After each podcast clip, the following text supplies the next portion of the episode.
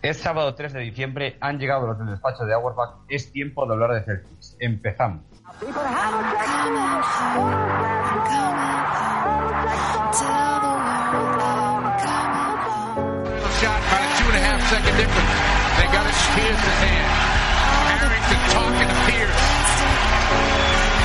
Pierce.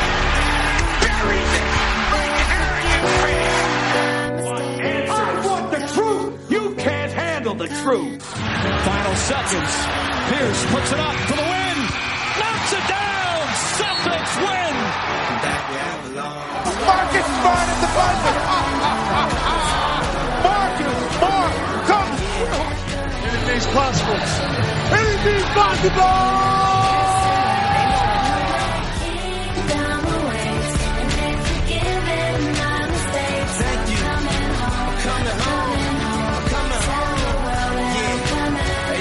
Check this out. A house is not a home. I hate this song. Is a house really a home when your loved ones is gone? And niggas got the nerve to blame you for it. And you know you would have took the bullet if you saw it. But you felt it and still feel it. And money can't make up. La pregunta que nos hacemos todos a estas alturas de la temporada es ¿cuándo vamos a conseguir cierta regularidad en este carrusel de emociones que está siendo esta temporada? Ha salido la estadística de que hemos sido el segundo equipo más afectado por las lesiones durante la presente campaña y se nota mucho.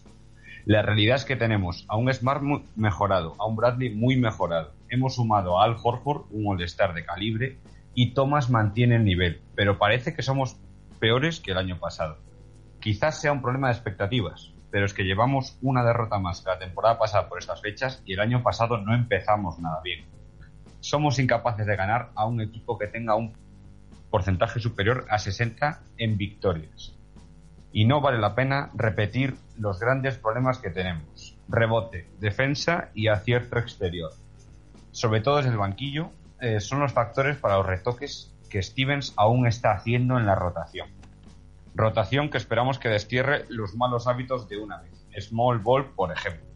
Por último, ya se pueden hacer trades por muchos jugadores firmados este verano, por lo que los teléfonos de todos están cargados para la incesante cascada de rumores sobre unos Celtics ávidos de talentos para saltar el trono del rey cuando éste abdique. Recordaros, eh, darnos like y puntuaciones y comentarios y recomendar en iTunes y iTunes. Empezamos con el guion. Actualidad, se va a encargar Javi, los partidos también. El análisis va a, ser- va a correr a cargo de Andrés para centrarse en Smart, de Sergio para obviamente centrarse en su tren favorito Rocier. Varo se va a encargar del tiro libre y Juan, por último, de Jalen Brown. Debate, tenemos el posible traspaso de Thomas que ha ido resultando por ahí tanto como a corto plazo como a medio plazo y por último, como siempre, las preguntas. Solo nos queda presentar al equipo. Desde Argentina, Grinch de Bahía Blanca, ya con el boleto para cruzar el charco. Fanático entre fanáticos de Pearl Jam y nuestro insider particular. Andrés, termotanque, Villar. Buenas tardes a todos, chicos. Toca ahora Colombia, el sophomore del podcast y el que más cosas dice en menos palabras. Juan Román Riquelme es su dios, el perro su lugar teniente y después ya le gustan los Celtics. El señor Juan Quintero. Hola chicos, hola a todos. Nos vamos a Europa. Récord imbatido como boxeador amateur y hooligan profesional del West Ham. El talibán del 36. En Londres está el jefecito y el marqués del despacho. Javier, interrumpidor. Rodríguez. Hola, buenas tardes a todos. En Madrid, el Latin Lover del despacho, guía turístico amateur y captador de mujeres profesional. Ayudó a redactar el discurso de Navidad del Rey y ha estado como reportero de guerra en Ferrar. La segunda mejor barba del despacho. Surf, Héctor, Hernán. Buenas a todos, chicos. Repatriado a León con el título bajo el brazo. ¿Cómo se nota que es abogado? Porque habla y habla y habla y no te dice nada. Si Anthony Davis es la ceja, nosotros tenemos la gafa, Álvaro, Méndez, Buenas, chicos. Un servidor, el gallego texano, conocido en casa como Yago Cousiño, les agradece que nos escuchen. Después de las presentaciones, empezamos como siempre con lo más destacado de esta semana. ¿Qué ha pasado en Massachusetts, Marqués? Dale, Tommy. Hi, everybody. I'm Mike Gorman along with Tom Heinz, and welcome back to our coverage of Boston Celtic basketball.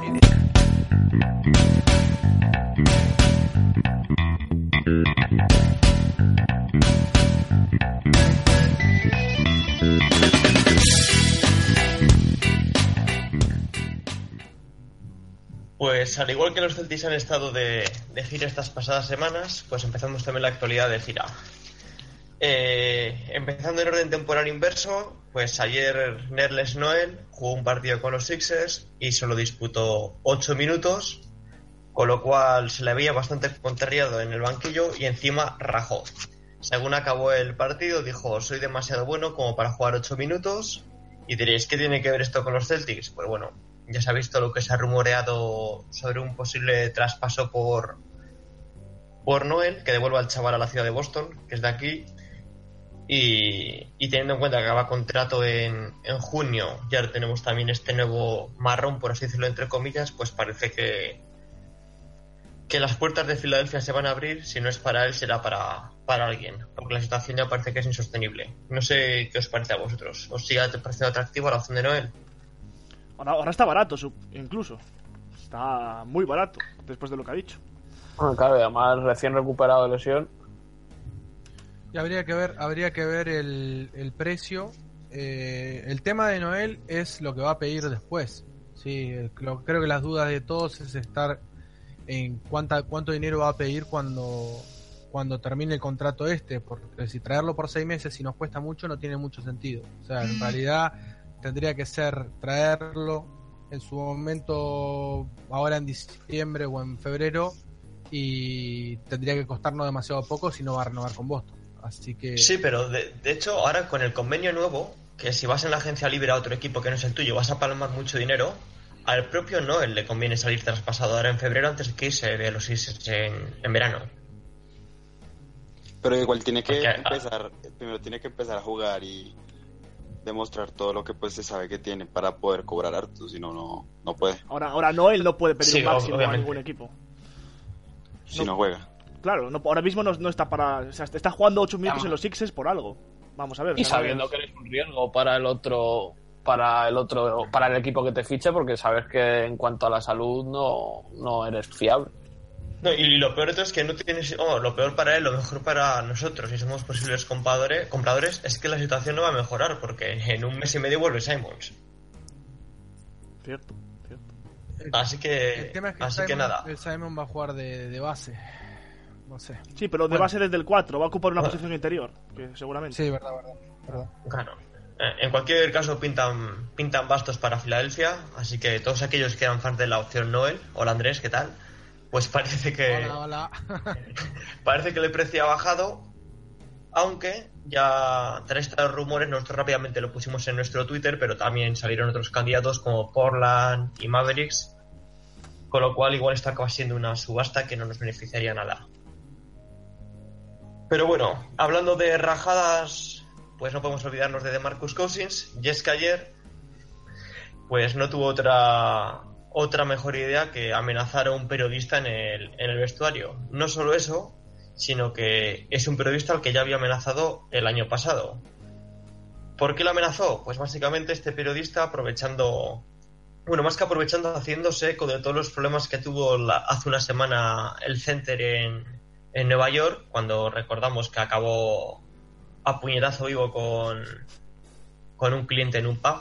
Él, y, él Mark Barnes y, y algún compañero más, pues el, el periodista de, Sacramento aprovechó para sacar la noticia de que no solo se había pegado esta vez en Nueva York, sino que en verano había tenido una movida con su hermano en Florida y también tenía iba a tener ciertas repercusiones legales.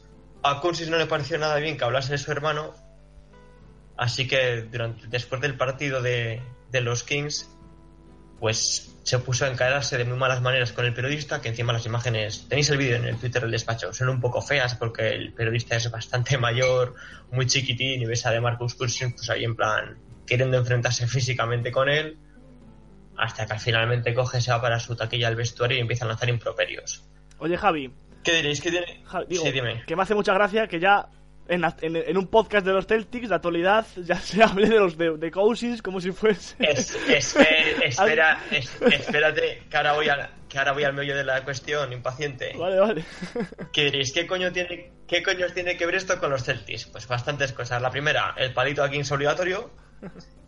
Y la segunda, pues que rápidamente se han lanzado todos los medios, sobre todo de Boston, a especular sobre una sobre si realmente nos interesaría seguir buscando la opción Cousins, que, recordamos, este verano estuvo muy cerca y no hay ninguna noticia o rumor claro, pero si os fijáis en todos los periodistas así de cierto nombre, todos dan por supuesto que algo se va a intentar por, por el chaval de Alabama. Y incluso el artículo recomendado que os traigo esta semana no es uno, sino son dos, que son los que escribió Bill Simons sobre qué pasaría si los Celtics fichan a Cousins. En el primero de ellos te planteo un escenario en el que todo va mal, y no os quiero hacer spoilers, pero básicamente Deninch acaba trabajando para TNT y Brad Stevens en Duke, y luego pinta un escenario en el que todo va bien. Y no sé cómo, cómo lo veis vosotros. ¿Os sigue gustando la opción Cousins? ¿Nunca os ha gustado? ¿Creéis que ya son demasiados incidentes? Es complicado, ¿eh? es un tema muy. muy Yo he visto el plantel que tenemos como se apuñala gente, también te digo. o sea, Zeller es peor persona que él por lo malo que es simplemente. A mí me cabrea más cada vez Colini coge el balón que cada vez que hay una noticia esta de, de Cousins, la verdad. No lo sé, pero el tema es el precio Y- siempre, Javi. Sí, no, eso está claro que... Pero por eso precisamente es bueno, cada vez que sale una noticia de estas está bajando un pic de valor. Igual yo creo que cualquier traspaso por Cousin tiene metido el pick 17, si no, no viene. Claro. No sé qué decirte porque Wog rápidamente aprovechó para poner un artículo que había escrito él hace una semana. Y es que dijo que había hablado con una cifra bastante alta de general managers, por encima de la decena, y todos ellos decían que, por Dios, no traspasarían nada por DeMarcus Cousins. Que dices, vale, entonces que el chaval está como una puta cabra. Ya sabemos que aquí el juego de los general managers es mentir y realmente lo dicen para, para bajar el precio, pero pero vamos, desde luego no me gustaría estar en el papel de, Sa- de Sacramento ahora mismo. Pero ni hoy ni nunca. Que eso, eso es algo. Por regla general, no. Claro, por regla general nadie quiere estar en el papel de Sacramento nunca. Es una- es lo- Pero vosotros creéis, Stevens, porque yo creo que, que necesita un entrenador eh, más fuerte en cuanto a carácter, para que le baje un poquito los humos. No, y Brad creo- Stevens no le veo, yo... Yo creo Yo que. creo- No, no, yo creo que el- en realidad el contexto de la franquicia le va, lo puede llegar a Sí, sí, eso está claro. Sí, yo eso no creo que se joda, no creo que le- a ver, la impronta que tiene Danny Ainge no es la, la impronta que tiene Divac, que sí, tiene. Divac. O el indio. Entonces sí. vamos, o sea, sí, y yo calculo que Steven lo puede llegar a manejar, no creo que no ha tenido no ha tenido problemas con Rondo en seis meses. Claro, no, y de hecho lo que se hablaba es el entrenador con el que más ha entendido Cousins ha sido con, con Malone, que tampoco es que se haya un carácter como Popovich o sí. como Riley. Muy parecido a muy parecido en carácter a Steven. Pero porque se hacía lo que Cousins quería, que es lo que en el fondo Y pero en el fondo es lo que tiene que hacer Sacramento. Pero bueno, pero en el fondo es lo que hace Steven con los jugadores, ponerlo en su mejor en el mejor lugar para que lo haga jugar, menos con Smart. No, pero encima se habla siempre en plan que no hay un perro gordo en Boston que le pueda bajar el carácter, pero no sé, yo me fío mucho ahí de Danny Ainge y de la plantilla esta de jugadores así. Yo si Crowder no está metido en el traspaso, creo que la primera pelotudez que hace, Crowder le pega una piña. Y se jodió. Sí. Y se jodió porque ya sabemos cómo van las concussions. No, no jugará en año y medio. Si se las pega, si se las pega Celer a Horford. ¿Y estuvo cuánto tiempo de, de baja, Horford? Un, un- dos semanas. Diez días, Diez diez partidos. Pues si se la pega Crowder a, a Cousins, estás jodido. O sea, no juegan un año y medio.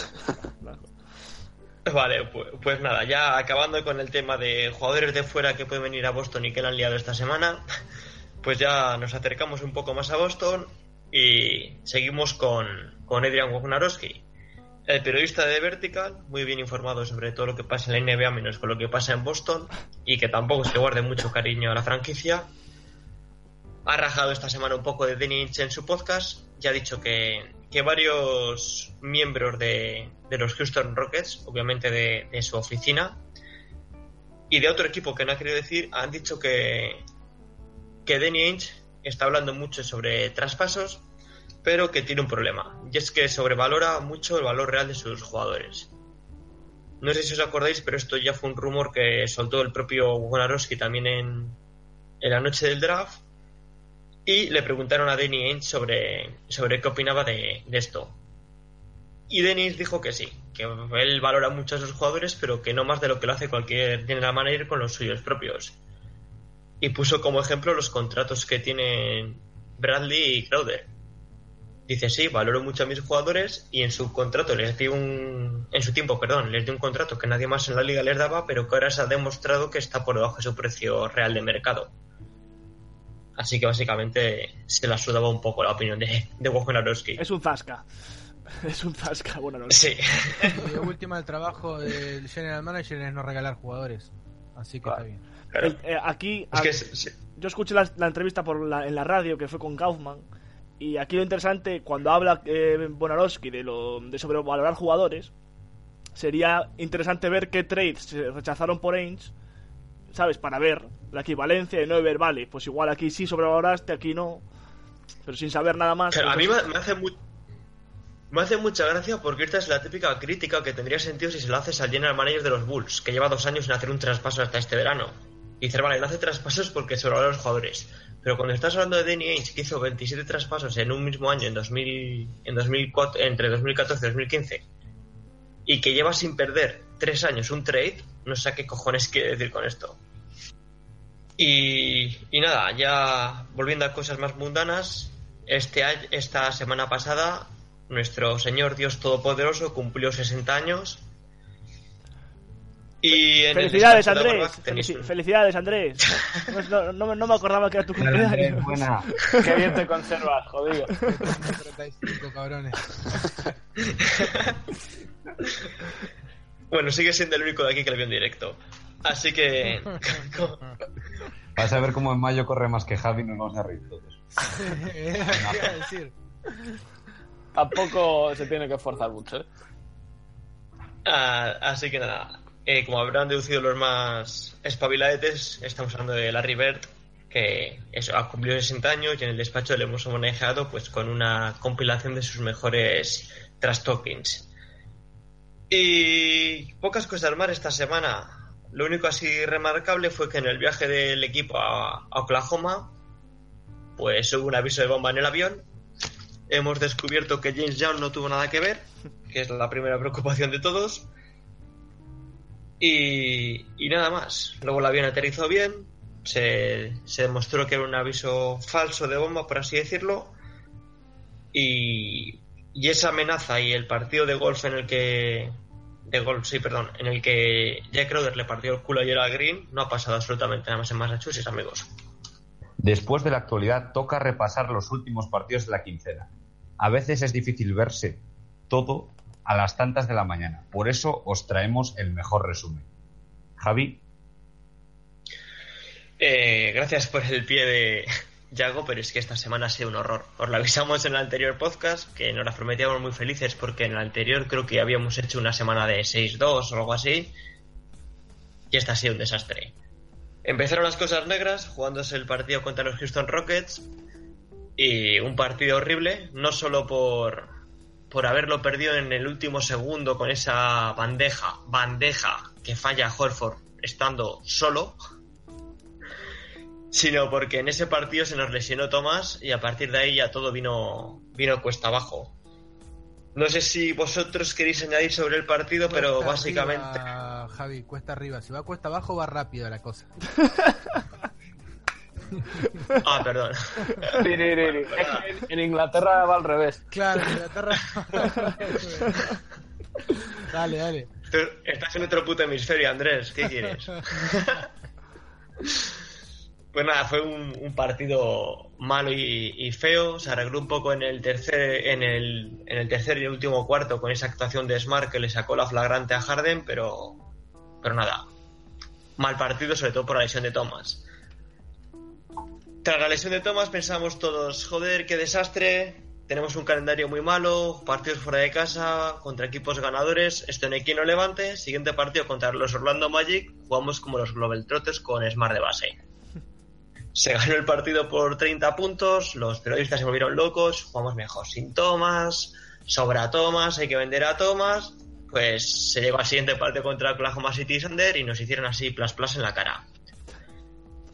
Sobre el partido de. Perdón, contra los Raptors. No sé si queréis comentar algo sobre el partido de los Magic, porque la verdad es que no tuvo mucha chicha. No, no, fue. Dominó el partido todo el tiempo Boston, eh, moviendo muy bien la pelota, con buena circulación, en- más que nada a partir del segundo cuarto y creo el tercer cuarto, me acuerdo de una frase de Sergio que dijo el mejor tercer cuarto de que hemos jugado en todo el campeonato, creo. Eh, Tampoco estaba el listón. tan alto. No, más, más que nada porque las otras veces que habíamos jugado bien, que había sido contra Rockets y contra Spurs, habíamos perdido. Sí, y Jalen- Jalen Brown empezó a jugar bien a partir de ahí, creo. Pero bueno, Fue, Sí. sorprend- fue sorprendente porque sabemos que contra Orlando precisamente no, no, no se nos suele dar bien. Es porque Pero- Orlando ahora tiene talento, entonces. Claro. Cuatro de copas. no, además, además Orlando es- era defensa top 5 cuando llegó a. Vamos, cuando llegamos a jugar contra ellos. Entonces. Sí, ve- venía, venía a hacer un partidazo en Washington, lo había dejado seco a, a Wall y a, a Porter. Y metía el primer cuarto, parecía que iba a ser así, pero bueno, realmente después se, se solucionó rápido con, Tienen. con más que nada con buena circulación de pelota en ataque. Sí, y, y ellos tienen pocas armas ofensivas al final. Es, si tu líder anotador es Fournier, estás jodido.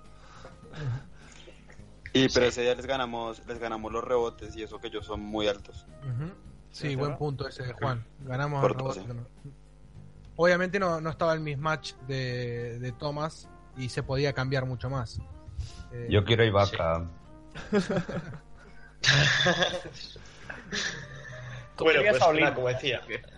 Sí, A lo sigo queriendo, hay que enseñarle a jugar. Sí, ha, ju- ha jugado bien, ha jugado bien un mes en tres años. Bueno, Smart no hablemos. pues mira, contra Orlando se la salió. Se salió tanto de Smart que, como comentamos, los periodistas en Boston se volvieron locos, el equipo juega mejor sin tomas, hemos ganado el rebote, se han repartido asistencias, el balón mueve, el balón se mueve perfecto, siguiente partido contra Raptors, ¡pum! Perdido. Encima perdido de aquella manera. Hemos llegado al tercer cuarto con una ventaja de 10 puntos que llegó a estar de 12 y a partir de ahí desconexión del equipo. No sé si queréis comentar algo de este partido porque ha sido de los que más me ha cabrado a mí este año. Sí, los Raptors metieron metieron mucho de tres, pero el problema principal de ahí fue el, fue el tema del rebote. Empezaron a cargar y a Patterson no lo podíamos parar. Cuando pusieron a Patterson de cuatro, eh, lo sacaron a Balanciunas, creo, porque este, Horford lo estaba haciendo un hijo.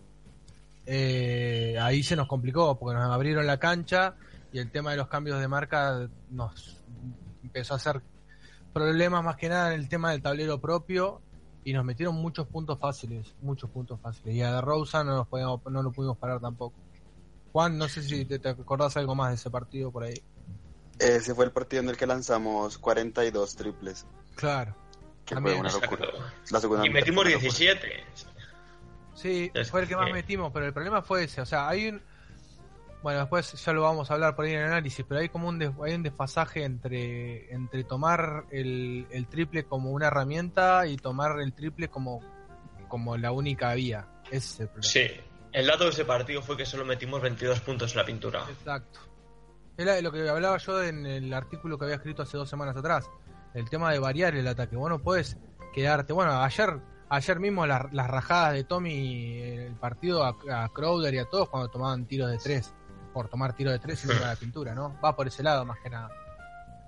Sí. Pues bueno, pues esta semana que se iba alternando partido bueno, partido malo, partido bueno, partido malo, pues tras jugar mal contra los Rockets, se jugó contra Oklahoma.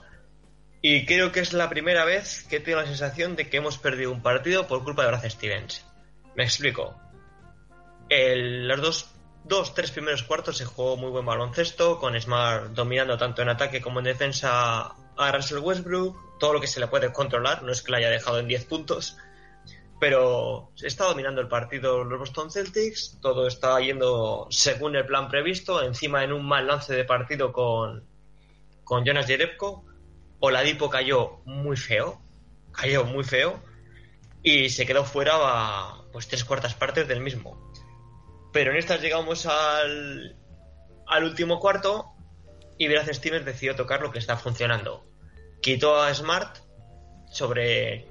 Vamos, quitó la marca de Smart sobre, sobre Russell Westbrook para ponerle sobre el alero y puso a Avery Bradley o a Terry Rozier con, con Westbrook. No solo eso, sino que encima le quitó el balón a Smart y si no me equivoco acabó el partido con 10 asistencias y se lo dio a Rosier con los resultados que todos conocemos de qué pasa cuando le das el balón a Rosier. Al final, pues se perdió el partido y, no sé si vosotros compartís mi opinión sobre, sobre las causas de la derrota. Para mí fue el mejor partido que jugó Boston eh, en global en todo el campeonato. O sea, jugó bárbaro durante 42 minutos y los últimos 6 los regaló. Regaló completamente el partido Sí. los últimos 6 minutos. Llevaba controlando partidos, estaba moviendo bien la pelota en ataque, se estaba llegando, no estábamos tirando todos tiros de 3. Los tiros de 3 que estábamos tomando estaban, estaban bien, bien ejecutados, con movimiento de pelota, yendo hacia adentro y tirando de afuera. O sea, y de repente dejamos de hacer todo eso cuando se varió, se varió lo que decías vos, Javi. Sí, es que el año pasado, eh, uno de los mejores partidos que jugó Boston antes de febrero fue precisamente también en Oklahoma. Y era un partido en el que no estaba Kevin Durant y en el que se hizo lo mismo. Se puso a Smart todo el partido sobre Russell Westbrook. Russell Westbrook acabó, si no me equivoco, con 16 puntos, Smart en 26. Y fue una de esas victorias que, que nos, ase- vamos, que nos asentó en el mes de diciembre, que también tuvimos un mes muy, muy malo. Smart era mejor que Westbrook el resto de la semana, por lo menos. No, pero vamos, lo que quedó claro es que Smart es mejor por sobre Westbrook que Bradley o que Rosier. Y con el balón en las manos también. No, es lo, es lo que hablé yo en el artículo de, del Small Ball eh, y lo que ya vienen hablando otro, otros periodistas. Eh, nos estamos. Hemos creído que el recurso de Smart, eh, defendiendo un alero, siendo más rápido, siendo agresivo y robando balones, nos vale para siempre y lo hemos empezado a usar en vez de como un recurso puntual, como un recurso habitual. Y cuando haces un recurso habitual, la gente se adapta a ti o está dejando otros huecos libres. En este caso, eh, lo que habéis dicho, Rocier con bola, eh, Smart hacia el alero, eh, todo lo que hemos visto en estadística hasta el momento, que ya tenemos veintitantos partidos, ya sabemos más o menos a qué estamos jugando y ya podemos sacar conclusiones, nos está diciendo que eso va mal. Mi pregunta sí, no. ahora es si Brad Stevens lo que quiere hacer es desarrollar a Rocier y a Smart en diferentes roles y no está luchando todo por esta temporada, que puede ser imposible, sabiendo que no vamos a ganar nada esta temporada. Eh, En eso tiene razón Yago, pero es que en el partido de Oklahoma fue incluso peor que eso que estás diciendo. Porque si me dices que esto mismo que hace Steven lo hace contra Indiana, es decir, te quita a Smart de cubrir a su base para ponerlo sobre Paul George, vale. Pero es que el otro día, ¿quién es el alero de Oklahoma? ¿Por qué necesitas a Smart con ese alero? Es sistemático. Es- es absurdo. Es sistemático. Yo ahora lo iba a explicar en el análisis. Es algo que tiene pautado por rotación de por rotación de jugadores. Ahora, ahora lo voy a explicar en el análisis. Y nada, bueno, pues el partido nos cabreó mucho, creo yo a todos, y el siguiente partido era contra los Spurs que dijimos, bueno, a ver si compensamos, pero claro, son los malditos Spurs y no hay nada que puedas compensar contra ellos. Se jugó un buen partido, pero es que simplemente ellos son mejores. Se acabaron la primera parte lanzando al 59,9% en tiros de campo. No había una sola faceta de juego en la que fuésemos mejor que ellos y el, puto pues David sacaron Lee, el puto David Lee nos rompió el otro, el otro.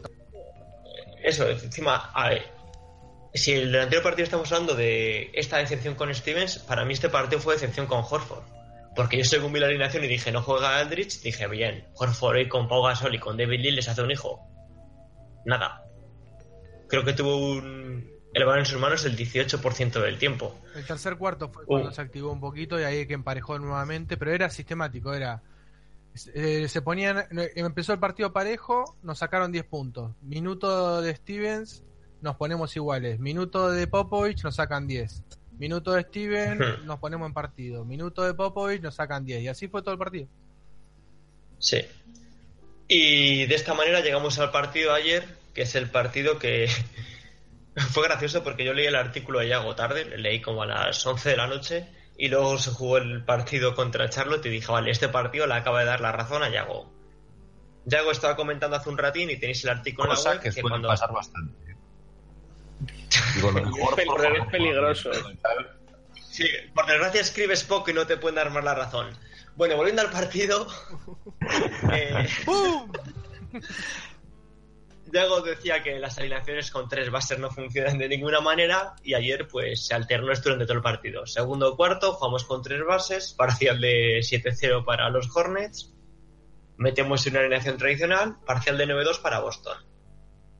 Donde se vio en mayor, en mayor medida esto, otro parcial de 7-0 para los, para los Hornets con los tres bases en pista, se volvió a meter a los a la alineación alta, por así decirlo, 19-2 de parcial para Boston Celtics, partido para casa y, y terceros del este de nuevo. No sé cómo, cómo lo visteis vosotros el partido ayer. Ayer lo que más me asustó es el, el tema del rebote de vuelta. Ayer nos tomaron, en un momento llevaban 17 posesiones más que nosotros simplemente por el rebote. Y hay una jugada muy particular en el tercer cuarto, en el cual hacen un cambio de marca entre Horford y Crowder. Y Horford queda, porque ya venía de un cambio anterior de marca de Crowder, y Crowder y queda Horford marcando al base, y debajo del aro queda eh, Rozier, creo, eh, Crowder de espalda, porque está de- conteniendo al pivot, y, y un desierto en el medio. Obviamente, ¿qué pasó? Sí. No agarraron el rebote. Entonces, no sé, hay varias cosas, no solamente lo que dice Yago, que con- concuerdo completamente en el tema de. Por ahí no, no- yo no, no sería tan radical el tema de erradicar el, el, el, el small ball, pero sí, como dice un artículo que, que leí esta semana, creo que era de Bernardoni, que decía que eh, está claro y estadísticamente está comprobado que cuando los jugadores juegan en su posición, o sea, en una, en una alineación tradicional, el base juega de base, el escolta juega de escolta, el, el 3 juega de 3, el ala pivot juega de ala pivot y el pivot juega de pivot. Boston está ganando todas, está jugando, está ganando todos los parciales con alineaciones de tipo tradicional. Sí, es que a- otro dato ya para, para que te des cuenta de lo que es para un jugador en su posición, Smart cuando está jugando de base, es decir, estos últimos partidos, está tirando al 37 en triples y al 52 de campo. Cuando le pones da- cuando le pones dalero, está tirando al 21% Es en triples. hablar- lo que te voy a comentar ahora justamente en el análisis. Pero bueno, es que esto, que nosotros hablamos como, como algo nuevo, o que se está hablando ahora, ya lo dijo Stevens el año pasado, cuando empezó a usar a Crowder de 4. Dijo, esto es una alineación circunstancial. Se usará en pocos minutos porque no es viable jugar mucho tiempo con alineaciones tan bajas. Pero bueno, se está contradiciendo un poco. No, yo realmente. tanto. No, no se está contradiciendo nada. Eh, y me explico. Y ya cerramos con estos los partidos que, que se alarga una semana mala. Estamos en diciembre, chicos. Es, ya sabemos cómo, cómo hace Stevens. Aquí la gente en Twitter, sobre todo, está súper alterada, poniendo memes en plan: el año pasado sí que teníamos un equipo, hace dos años se defendía. Eh, mentira. El año pasado se llegó a la, primera semana de enero, hasta el día 8 de enero, se jugaron 38 partidos, récord 19-19, séptimos del este, empatados con los Knicks. El año pasado, y el anterior, y el anterior, y el anterior, Brad Stevens tira el primer tercio de la temporada. Se dedica a hacer sus experimentos, lo que funciona lo coge, lo que no funciona lo tira, y a partir de enero empieza la temporada de los Boston Celtics. Y es que lleva siendo así sus tres años. Al principio probaba con Olney de titular, el año pasado probó con David Lee, hasta que un día coge y dice, vale, suficiente, ya tengo todo el análisis que tenía que hacer. Vamos a empezar a jugar la temporada. Y ayer parece que por fin entendió que Amir Johnson no le está aportando nada al equipo. Eh, la segunda mitad la empezó con Jereb en lugar de Johnson y, y el equipo empezó a jugar mucho mejor. Eh, sobre eso han comentado, que... Lamentablemente, sí, lamentablemente te iba a decir, perdón, Yago. Sí, lamentablemente te iba a decir que lo primero que salió del cruce de Steven era decir que fue circunstancial y fue una cuestión de ajuste táctico, nada más. Es que a Johnson, estos días que ha jugado Smart de base, tampoco ha estado tan mal. Es decir, la alineación titular con Smart de base en lugar de Thomas ha funcionado. La cuestión es eliminar todo lo que no funciona, que es poner a Rosier, a Bradley y a Smart, o a Smart, Bradley y, y Thomas, y quitar los tres bases. Eso es lo que no funciona. Así que nada, para cerrar, como decía, estos partidos, ha sido una semana horrible, pero tampoco podía ser mejor. Se ha estado sin tomas, calendario difícil, partidos fuera de casa, vamos a quedarnos con lo que hay que quedarse. Terceros del este y, y ahora empieza un calendario más, más tranquilo y en un par de semanas Steven se dejará de experimentos. Es momento de entender qué es lo que ha pasado de verdad en el campo. El ojo experto del termotanque ha evaluado el juego verde y esto es lo que ha salido. Todo va sobre fundamentos. thing has never changed, and that's fundamentals. Fundamentals are fundamentals. Remember, all you're trying to do is take a round ball, stick it in the hole more times than the other guy.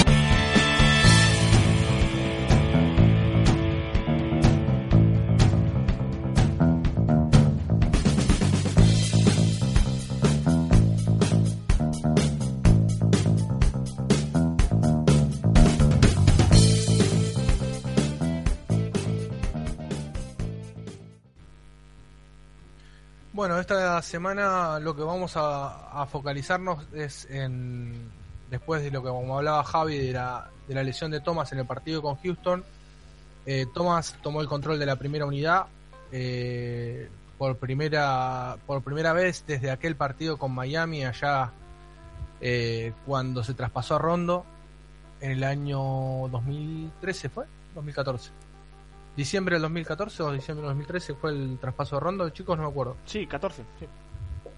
no recuerdo bien Eh, fue 2014, diciembre de 2014. En diciembre de 2014, se- ahí Stevens le dio, el- le dio la base a, a Smart. No funcionó porque se lo veía se lo veía inseguro, no trasladaba bien la pelota, cometía muchos errores, la pelota no circulaba y ahí fue cuando dijo Steven por el culo y se le doy la pelota a Turner y que tome el control Turner. Hombre, Andrés, Sí, por, por molestarte un poco y ser precisos, el primer partido que juega Smart en los Celtics lo hace como titular y de base, que estaba rondo con la mano rota por es la verdad, ducha. es verdad, sí. Y se ganó. Pero eso fue después a mitad de temporada, lo que yo digo. Sí, cuando ahí, ahí sabía que Rondo, o sea, por la- mentalmente sabía que Rondo tenía que volver y que de última no era la apuesta que se tomaba, más de todo, de todo el circo que se armó con respecto a, uh, se traspasó Rondo, ahora es Martes el que va a tomar el control y, y toda la presión que tenía, que bueno, evidentemente no estaba lo suficientemente maduro como para llevar el control de la pelota. A partir de la lesión de Thomas en este momento, por suerte se, se le dio la se le dio la, la responsabilidad a Smart y realmente eh, lo ha hecho mucho mejor de lo que de lo que muchos pensaban. Eh, nosotros ya habíamos hablado a principio de año, yo había hecho un artículo justamente de, esto, eh, más que nada focalizándome en, en Smart como, como el reemplazo natural de, de en el control de la segunda unidad. Eh, y lo que ha lo que ha ocurrido es que evidentemente se ve que no solamente sabe ejecutar bien las jugadas en estacionado, sino que tiene cada vez más lectura para leer ventajas. Y la verdad que en estos cuatro partidos como titular, salvo el partido con Spurs, donde lo pasó muy mal, pero por una cuestión lógica, Spurs defiende muy bien. Eh, promedió 11 puntos 11.7 puntos, perdón, 11.7 puntos. 11 puntos, 11 puntos, eh, 5,75 de rebotes y no, estoy diciendo pavadas, discúlpeme.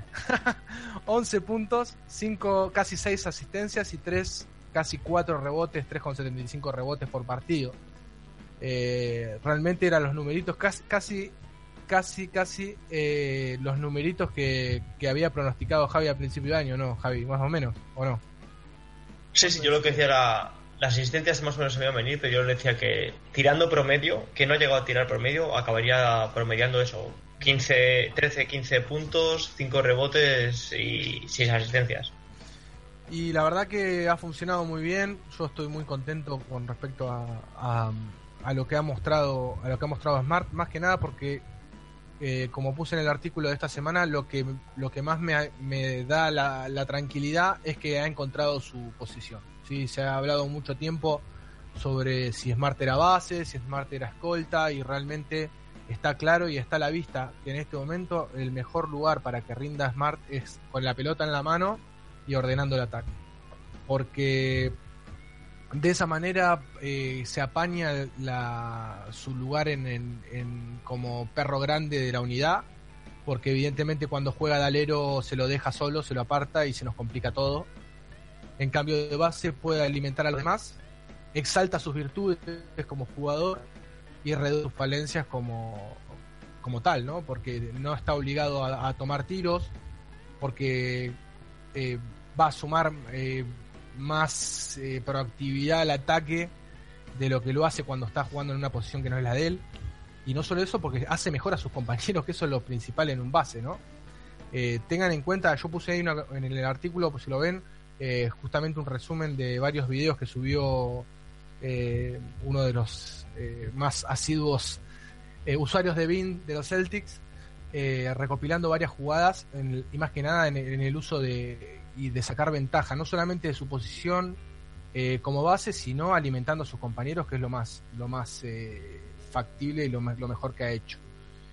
Quiero explicar algo con respecto a algo que venimos rajando durante mucho tiempo acá, eh, y es algo que a mí realmente me está encabronando mucho sobre Stevens, y espero que sea solamente, como dice Javi, una prueba de acá de, las pruebas de diciembre de Stevens y no sea algo, algo que se perdure en el tiempo, ¿sí?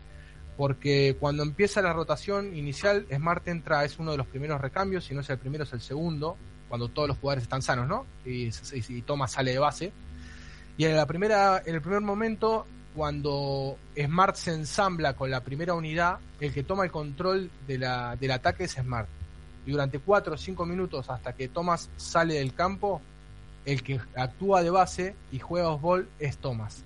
Thomas juega ball y Smart es el que toma el control. Y se ven los mejores pasajes de Boston generalmente entre el primer cuarto y el inicio del segundo, ¿sí? Es cuando la pelota circula mejor, cuando llegamos mejor al aro, cuando se ve que que Horford no tiene que andar eh, tomando ma- más tiros eh, en posiciones raras, eh, o jugamos mejor el pick and roll. Ayer le puso un pase hermoso a Yerev con una cortada, no sé si lo recuerdan. Eh, Sí, fue, fue- fue el ejemplo perfecto de cuál es la diferencia entre cuando tiene el balón Rosier y cuando lo tiene Smart. Exacto, porque en ese momento justamente viene la segunda, el segundo lote de recambio de Boston y ahí es donde los problemas empiezan a empiezan en la, en la segunda unidad. ¿Por qué? Y acá es lo que insisto yo. Eh, El planteo de si vamos a poner a Smart de titular o de suplente, yo me voy a apartar de eso porque creo que fundamentalmente no se lo va a sacar por una cuestión lógica del peso específico que ha ganado Thomas como, como base. Más allá de lo que nosotros consideremos o no que puede beneficiar a, Boston. Lo que ocurre es que cuando entra Rosier, que es el segundo recambio, la pelota la deja de tener Smart porque empieza a jugar de tres. Smart empieza a jugar de tres y ahí se nos complica todo. Primero, porque Rosier con el, con el balón sabemos lo que es, es un cabeza loca, que no sabe ordenar el ataque. Y si se fijan, fíjense cuando está Rosier llevando la pelota, el que ordena los ataques es Smart, jugando de tres. Es el que marca las jugadas. Vos te tenés que poner acá, vos te tenés que poner allá. Y eso lo tiene que hacer el base. Y no solo desaprovechamos a Smart como organizador, sino que lo, des- lo desaprovechamos en posición de tres, haciéndolo jugar en desventaja física y obligándolo a tomar tiros que no tiene que tomar. Ayer se vio claro, le hacen una- un, un aclarado para él y termina perdiendo la pelota. Pero justamente por eso, porque no, no está actuando como lo que tiene que hacer, que es un organizador. Entonces, ¿a qué quiero llegar con todo esto? Y para finiquitar la parte de mi resumen, porque no quiero, no quiero extenderme, si quieren por ahí ampliar el tema del resumen, lo pueden ver ahí directamente en mi artículo. Eh, yo creo que de acá a- en adelante el planteo el planteo que tiene que, que tiene que hacerse Stevens es dejar dejar en control a Smart en la segunda unidad con control pleno de la de la de la misma y dejarlo a y dejarlo directamente a, a Rocier jugar que es cuando más rinde más que nada teniendo en cuenta los grandes porcentajes de tiro que tiene eh, el de Louisville eh, cuando está recibiendo la pelota en posiciones de tirador, ¿no? No sé, Javi, si querés decir algo. Sí, yo quiero decir una cosa, es que igual que Stevens, en el momento a mí que me enamoró como entrenador, por así decirlo, fue cuando por fin volvió a poner a Ivan Turner como base, después de toda la cagada que hizo Fran Vogel en Indiana de ponerle como Indiana, porque obviamente Turner no vale como un alero que juega off-ball, y ahora es que Brad Stevens está cometiendo con Smart los mismos errores que todos los entrenadores anteriores cometieron con Ivan Turner. Es decir, Smart no puede jugar off-ball. No tiene tiro, no sabe eh, finalizar las jugadas, ¿por qué cojones le pones a jugar como alero tirador, por así decirlo? Es decir, alabamos mucho a Brad Stevens por saber reconvertir a Ivan Turner como jugador después de haber de haberle visto en Indiana y mucho tiempo en Filadelfia como alero tirador y ahora está haciendo él lo mismo con Smart.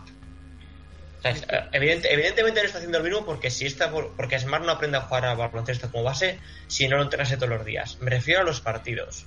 Y encima es cuando se replica la unidad que decía Yago, ¿no? Porque termina jugando por ahí por momentos, termina con Rosier, Smart y Bradley. Esa unidad de tres perimetrales que terminamos perdiendo en rebote, terminamos perdiendo en ataque porque nos descontrolamos. Digo que después, yo creo que el, tema con, con juntar a Bradley y Rossier y Smart y poner a Smart de alero es más un tema de, de defensa.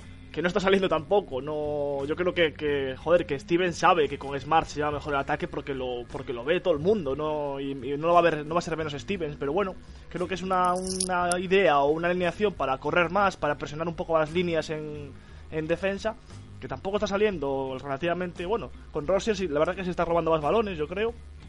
Pero bueno, Es que no sale porque nos vapulean en el rebote en el rebote defensivo, porque Sí. perdemos un montón en, en desventaja en el tablero. sí, pero bueno, El pero- año pasado podías jugar más small, más small porque tenías a Turner y a Salinger que son muy buenos rebotadores, pero este año no los tienes. Exacto, exacto. Sí, pero Ahí bueno, lo, creo que lo, que lo que quiere hacer es, es que algo que sí que parece que está consiguiendo en partes la presión en las líneas, sí que se está robando más balones con esa alineación, que pierdes en otros sitios, pero es que eh, no, no, el problema no- es que bueno, pero por eso eh, el problema está en que Rocier roba la pelota, por ejemplo. Sí. Sale corriendo como ayer y toma un tiro que vos decís. Ayer la pelota fue clarito, fue la, la jugada que marcaba Javi. Robo de Rocier en un lado, sale corriendo como un desaforado, se frena en una posición de 5, tira un despatarrado y, y la pelota sale para cualquier lado. En la siguiente jugada, la pelota le queda a Smart en, el- en la posición de poste alto y le pone un pase a Jerebko solo y lo deja mano a mano con. eh, Sí, bueno, en el- el- al aro. Pero, pero el objetivo de Stevens, por decirlo de alguna manera, ¿eh, Andrés, o sea, tampoco parece que estoy defendiendo aquí a Stevens como el abogado del diablo, pero... eh, No, no, no, no, no, no, entiendo, entiendo. el, objetivo, el, objetivo lo sí. consigue, quiero decir, el balón se roba. Eh, luego, claro, eh, tiene que ser inteligente el jugador que la maneja para saber utilizar ese robo. Claro, claro. Sí, sí. A mí una de las alineaciones que más me gusta y porque es la que mejor juega lo que tenemos que jugar que es coger rebote y salir corriendo. No, no, no. Coger rebote y salir corriendo o defender y salir corriendo es esa alineación con la que empezamos muchos muchos cuartos cuartos, que es la más alta casi que podemos poner, que es con Smart, Rosier, Brown, Jerebko y, y Horford. Porque ahí sí que ahí juega todo el mundo en su posición, juega lo que sabe hacer y es una y con robo. No puede ser tan difícil, Stevens. Eh, por mi parte, creo, ya lo dijo, le doy paso a, a Sergio, por ahí va a dar la contraparte de lo que es Rosier y por ahí amplía un poco en- eh, mi análisis sobre, sobre el sistema con Smart. Bueno, yo creo que, que más que dar la contraparte, yo creo que en lo que has hablado tú no hay debate. Que, con Smart al mando de, con el balón y llevando la manija de la segunda unidad, las cosas fluyen mucho mejor. Eso es innegable. Incluso el propio Rosier, en muchas declaraciones a lo largo de la temporada, lo ha dicho. Yo he sido y soy un anotador. O sea, lo, eh, lo que está intentando Steven, supongo, vamos, tampoco estamos en su cabeza, es que aprenda esas labores más organizativas, por llamarlo de, de algún tipo, pero de momento no está funcionando. Vamos a analizar lo- los datos de, estos últimos partidos de Rosier, que es cierto que los datos han mejorado con la con la baja de Thomas, porque, porque no se puede negar cada un paso adelante. Ha subido su, su cantidad de minutos en pista y, él ha sabido eh, responder la confianza del, entrenador con, buenos partidos. Con- su confianza ha ido subiendo, tanto en el tiro como, como con el balón en las manos, aunque muchas veces sabemos que, que se descontrola un poco, dribla más de la cuenta, intenta hacer cosas un poco estrambóticas, pero bueno. Eh, la agresividad, yo es una cosa que he destacado, la agresividad que para mí es necesaria en, en cualquier equipo de baloncesto, tener un chico que cuando, que cuando el ataque se atasca, como muchas veces nos pasa, coja el balón, marche corriendo al aro y por lo menos te dé otro tipo de opciones. Eh, habrá días, obviamente, que, que estará más acertado que otros, pero yo creo que ese, ese acelerón, por decirlo así, de que le mete a- al juego esa variedad, me parece. Por eso creo que se ha sentado la rotación. Recordar que el año pasado apenas jugaba. Este año ahora mismo está promediando eh, 19 minutos en pista. Hace un poco el... O sea que es el- uno de los. Sí, perdón. Sí. Digo, que hace, que hace un poco el papel de Thomas en la primera. Es el de, de- Sí. en el momento que no hay no sale la jugada o, o no hay un tiro claro o abierto exterior, eh, usa la velocidad para, para intentar hacer algo diferente. Eso es lo que, pues, Sí, le- las mejores cosas que hemos visto de Rosier han sido en, en penetraciones al aro, con su capacidad de salto que sabemos que puede aguantar bastante en el aire y, y rectificándole el aire ha hecho muy buenas acciones. Pero sí, Pero- obviamente, yo a Rosier no le quitaba ni uno de los minutos que está jugando, simplemente lo que cambiara en su rol. O sea, Stevens lleva un año ro- rompiéndose la cabeza para qué hacer en la primera unidad para que Thomas juegue más softball y en la segunda unidad que lo tiene chupado para que Bradley juegue, eh, perdón, para que Rosier juegue más softball no lo está haciendo. Exacto, yo coincido totalmente. Yo no, no pido no pido menos minutos de Rosier en cancha, me parece que, que aporta muchas cosas. El tema es que no lo estamos aprovechando ni a Smart en su mejor posición ni a Rosier en su mejor posición. No entiendo el empecinamiento, más allá de lo que explicaba Varo de cuestión defensiva. Yo en la cuestión defensiva yo lo, lo puedo llegar a entender. Pero no entiendo por qué no estamos aprovechando el ataque a un jugador que está tirando casi un 40% en tiros de 3, Osbol, y, y ponemos a tirar de 3 a Smart. no tiene ningún tipo de sentido. Yo creo, creo, vamos, y, y me estoy yendo ya hace dos años, fijaos dónde me voy.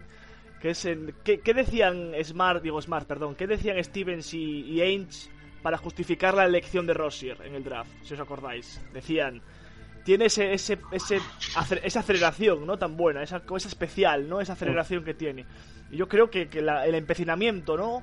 Que no sé si es, del equipo técnicos o de Ainge o de Steven solo, de darle el balón a Rossier es para aprovechar su velocidad en el pick and roll. Lo puede aprovechar porque es rápido y, la va y se va a llevar al- al defensor. El problema es que no tiene la lectura y está claro que no tiene la lectura para hacerlo. Eh, lo hemos hablado muchas veces todos juntos. Eh, eh, por cuerpo, por cuerpo y por físico, eh, Rossier sería, tendría que ser mejor jugador de, de pick and roll que, que Smart. Porque Smart es más grande, es menos ágil, pero por lectura no lo es de momento. Entonces, yo creo que esto lo hablamos cuando se jugó la Summer League tan buena que jugó, pero no lo ha sabido trasladar del momento, cosa normal, porque lleva dos años en la liga y la Summer League es la Summer League. Entonces, eh, yo creo que el empecinamiento es ahí, que le ven potencial, que le ven eh, ese, ese burst, ¿no? Como le llaman, a- de, de aceleración, pero no lo, no lo sabe, no lo sabe cómo es esto de sus piernas van más rápido que su cabeza. Siempre.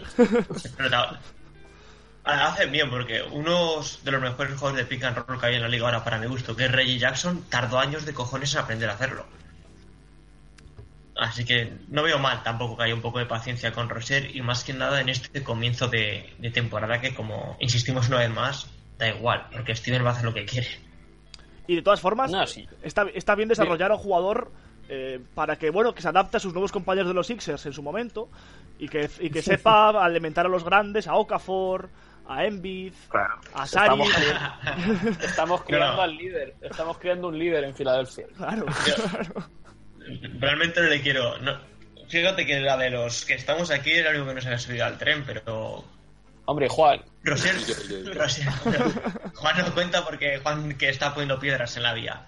Pero Rosier es un jugador que, fuera cachondeo, es un jugador que su juego ball lo necesitamos. ¿Cuántas veces hay en un partido que estamos atascados, como, como ayer, por ejemplo? Y de repente coge, llega y se tira una canasta de dos con el tío con la mano en la cara y la mete. O cuántas veces hay que, que en un contraataque suicida coge hace dos en- que acaban en bandeja fáciles o aquel mate que la reventó contra. ¿Contra cuál fue aquel partido? Minnesota. Contra Minnesota. O sea, tiene muchas cosas que necesitamos. Así que no hay que preocuparse tampoco. Estamos jugando como el culo, de todos jugando mal, pero hay bases. No, a ver, y sabíamos de sobra que, que la organización era su gran problema, a la vez que criticamos también eh, la defensa, que, que peca muchas veces de, de demasiado agresivo. Tiene el- lo, mismo que le pasa a Jalen Brown, que yo creo que también en la juventud, de que se tragan todos los amagos, todos, todos, absolutamente todos. Pero, pero bueno, como hemos comentado, es muy útil también el, para robar balones, porque está siempre muy atento a las líneas de pase, sale muy rápido y, y eso siempre es bueno. Eh, en cuanto a, a que Smart juegue, se haga más con el balón la segunda unidad, obviamente eh, es muy positivo, tanto porque Smart es mejor en esa labor, como lo que es evidente que, que Rosier off-ball con mejor tiro que Smart, como tiene mejor tiro, eh, puede ser mucho más útil en cuanto a en cuanto a la parcela ofensiva, puede aportar muchos más puntos. Recordar que a principio de temporada eh, Rosier eh, llegó a ser el, el mejor jugador de la liga en porcentaje de triple. O sea, ahora mismo está, lo tengo por aquí, en un 38% de acierto en tiros de campo y un 33% en triple. Que bueno, tampoco está demasiado mal, pero, pero visto Sí, otra cosa- principio. que imagino que comentará Alvarito más adelante, es que es muy bueno buscando la línea y saca más tiros libres de los que va a sacar Smart en una temporada entera. Bueno, te comentaré que no tienes razón, pero lo comentaremos luego. Entonces tampoco. Ah, vale, está bien. No, pues, bueno, pues yo- mi impresión viendo los partidos sí es esa, ¿eh? Ya, pero, pero no, exactamente no. Pero, pero bueno, no sé, yo eh, no sé si os- lo hablábamos esta semana, eh, ya yo que sé si para, para cerrar por lo menos mi participación con Rosier, eh, que mm, Auerbach, Red, eh, no, no, no quiso elegir a Tony Parker en el draft cuando parecía que estaba todo hablado, ¿no? ¿No os acordáis? Y a mí Rosier, sin, sin, sin querer compararlo exactamente, físicamente y por condiciones de juego, se me parece mucho a Parker. Es rápido, eh, tiene un buen tiro de media ala. Distancia. eh, ya, ya, ya sabía yo que sabía que decir ala ala. Simplemente físicamente se me parece, se me parece físicamente, se me parece eh, por el tiro de media Pues no sé en distancia. qué. El- Es el más eh, eh, explosivo, pero Parker tiene más mucho más lectura de juego. Pero Parker tenía lectura Sí. de juego cuando después de jugar unos años con, con Popovich al lado. Sí, hay que recordar que, por ejemplo, cuando llegó Parker a la, a la NBA, justo en el, dra- el, el verano antes del draft, se había jugado un europeo sub no sé cuántos, y Raúl López se la había comido con patatas. O sea, es Tony Parker, el que tenemos ahora, no es el que Pero- llegó a la pero- NBA. y pues, bueno, porque Raúl López son ¿Dónde palabras mayores. Claro, es Parker? Es que No Raúl López son palabras mayores, pero bueno. pero Raúl no, López en fue pero- muy bueno, pero se quedó sin rodillas. Claro, ¿Qué es pero, pero bueno, lo No, que no, me- que te estoy diciendo que no es para justificarte, que es mejor es para decirte que Tony Parker, para, para ayudar un poco a Álvaro, porque vale, ahora es como comparar a Dios con un gitano, que Claro. se dice, pero Tony Parker cuando llegó a la NBA no era Tony Parker. Y, y yo lo que quiero decir es que el estilo de juego que tienen, que si, si Rosier llega a su techísimo enorme que tal, pues sería, se me parece un base, no del mismo nivel, sino del mismo estilo que Parker, es lo que quiero decir. Del mismo estilo de Yo juego. digo que no. Ah, eh, Juan, ¿qué opinión tienes? Yo, yo lo único que le vería, digamos, como positivo a que él lleve la, la pelota en vez de Smart sería como el objetivo que tiene Stevens de, mm, de aumentar el pace, porque obviamente con, con Rosier eh, se juega a un ritmo mucho más alto. Pero, pero sí estamos hablando de un, de un chico que es un anotador, o sea, hay establecido la, la ofensiva y no que él no es el que la está creando porque es, es, es- es demasiado loco, básicamente. Claro, en el, en el mejor de los casos yo no veo a Roger convirtiéndose a Tony Parker. En el mejor de los escenarios le veo convirtiéndose en Ray Jackson. Sí, Como eso sí, es, es el Pero- modelo más, más próximo que tiene ahora mismo. Sí, yo yo, yo creo. no, yo no digo que vaya a ser como Tony Parker, digo que se me parece en el estilo, que también no es lo mismo. Que por- no tienes razón, Álvaro, que te limpias. En tu cara, gente. bueno, una de las cosas que se ha destacado de, de Rosier en este, en este último mes es que ha limitado bastante los errores, sobre todo en cuanto a pérdidas, que, que con, la, con esa característica de juego que tiene tan acelerada, pues las pérdidas es algo que, que en teoría es habitual. Ahora mismo eh, es un dato que sacaron, sabemos que no es un gran asistente, solo promedia dos asistencias por partido, pero en- cuando hablamos del ratio asistencias por pérdida, que es una estadística avanzada, eh, sus datos son bastante positivos. Eh, ahora mismo es 2,5 a 1, 2,5 asistencias por, por una pérdida, que le coloca como el mejor eh, jugador del backcourt de segundo año que juegue más de 10 minutos, al mejor de la liga. Toma filtro que has metido por ahí. Lo has visto, ¿eh? Le tenía que poner primero en algún lado. Espera, ¿qué bases llegaron ese año a la NBA? Espérate, que ahora no lo tengo aquí. Eh, Moody, D'Angelo Russell. Mundial tiene razón, Juan. D'Angelo Russell, es mejor que D'Angelo Russell, no me jodas. En eso sí. En eso sí. No pierde la, pel- no pierde la pelota. En eso, yo, es más, creo que el dato se lo pasé yo por Twitter Pero- a Sergio. Sí, sí. Eh, no pierde la pelota. El problema es cuando tiene que organizar. Ese es, el es que no es tanto que la pierda, sino que toma tiros muy forzados. Exacto. Por ahí no, no sé si toma tira forzado. Bueno, bueno, eso lo vamos a comentar ahora de lo de los tiros porque tampoco están. Claro, no, No es es que, toma tiros no forzados. es que El problema- malos tiros. el, Javi, Javi, el problema es que el problema es que no organiza. El, el- si, si ustedes se fijan, fíjense cuando cuando arma el juego, los jugadores se quedan los cuatro parados mirándolo como diciendo ¿y ahora qué hacemos? Y ese es Marte el que, el que dice vos tenés que ir allá, vos tenés que ir acá, ¿entendés? Porque no ordena, no no sabe ordenar. No. Y otra cosa es que en cualquier juego, deporte o lo que queráis, en el que el pase sea una fase importante, lo que determina un pase bueno de uno malo es que el jugador que recibe esté en situación de ventaja. Y Rosier nunca dado un pase en el que el jugador esté en situación de ventaja.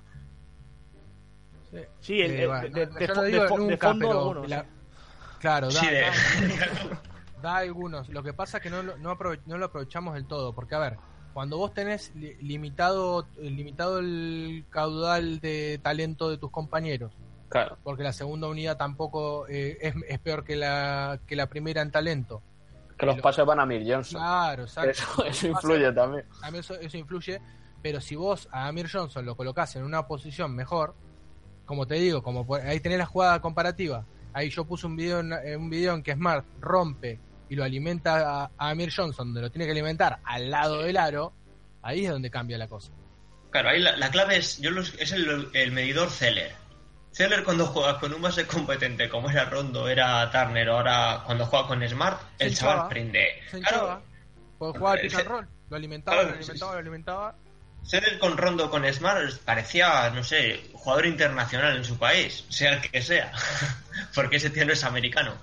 Pero la cuestión es que cuando juega con Zeller se juntan hambre con las, malas de comer, con ganas de comer, un mal pase con un tío que no sabe coger un balón y es el desastre. Es que no, no utiliza la fortaleza de Seller, que cuál es la fortaleza de Seller, meter un pick and roll, ir hacia adentro, salir en transición rápido, o lo mismo, o, o terminar desaprovechando a Sherebko porque lo, no, no termina tomando un tiro desde la esquina, termina tirando tiros de 45, ¿sí?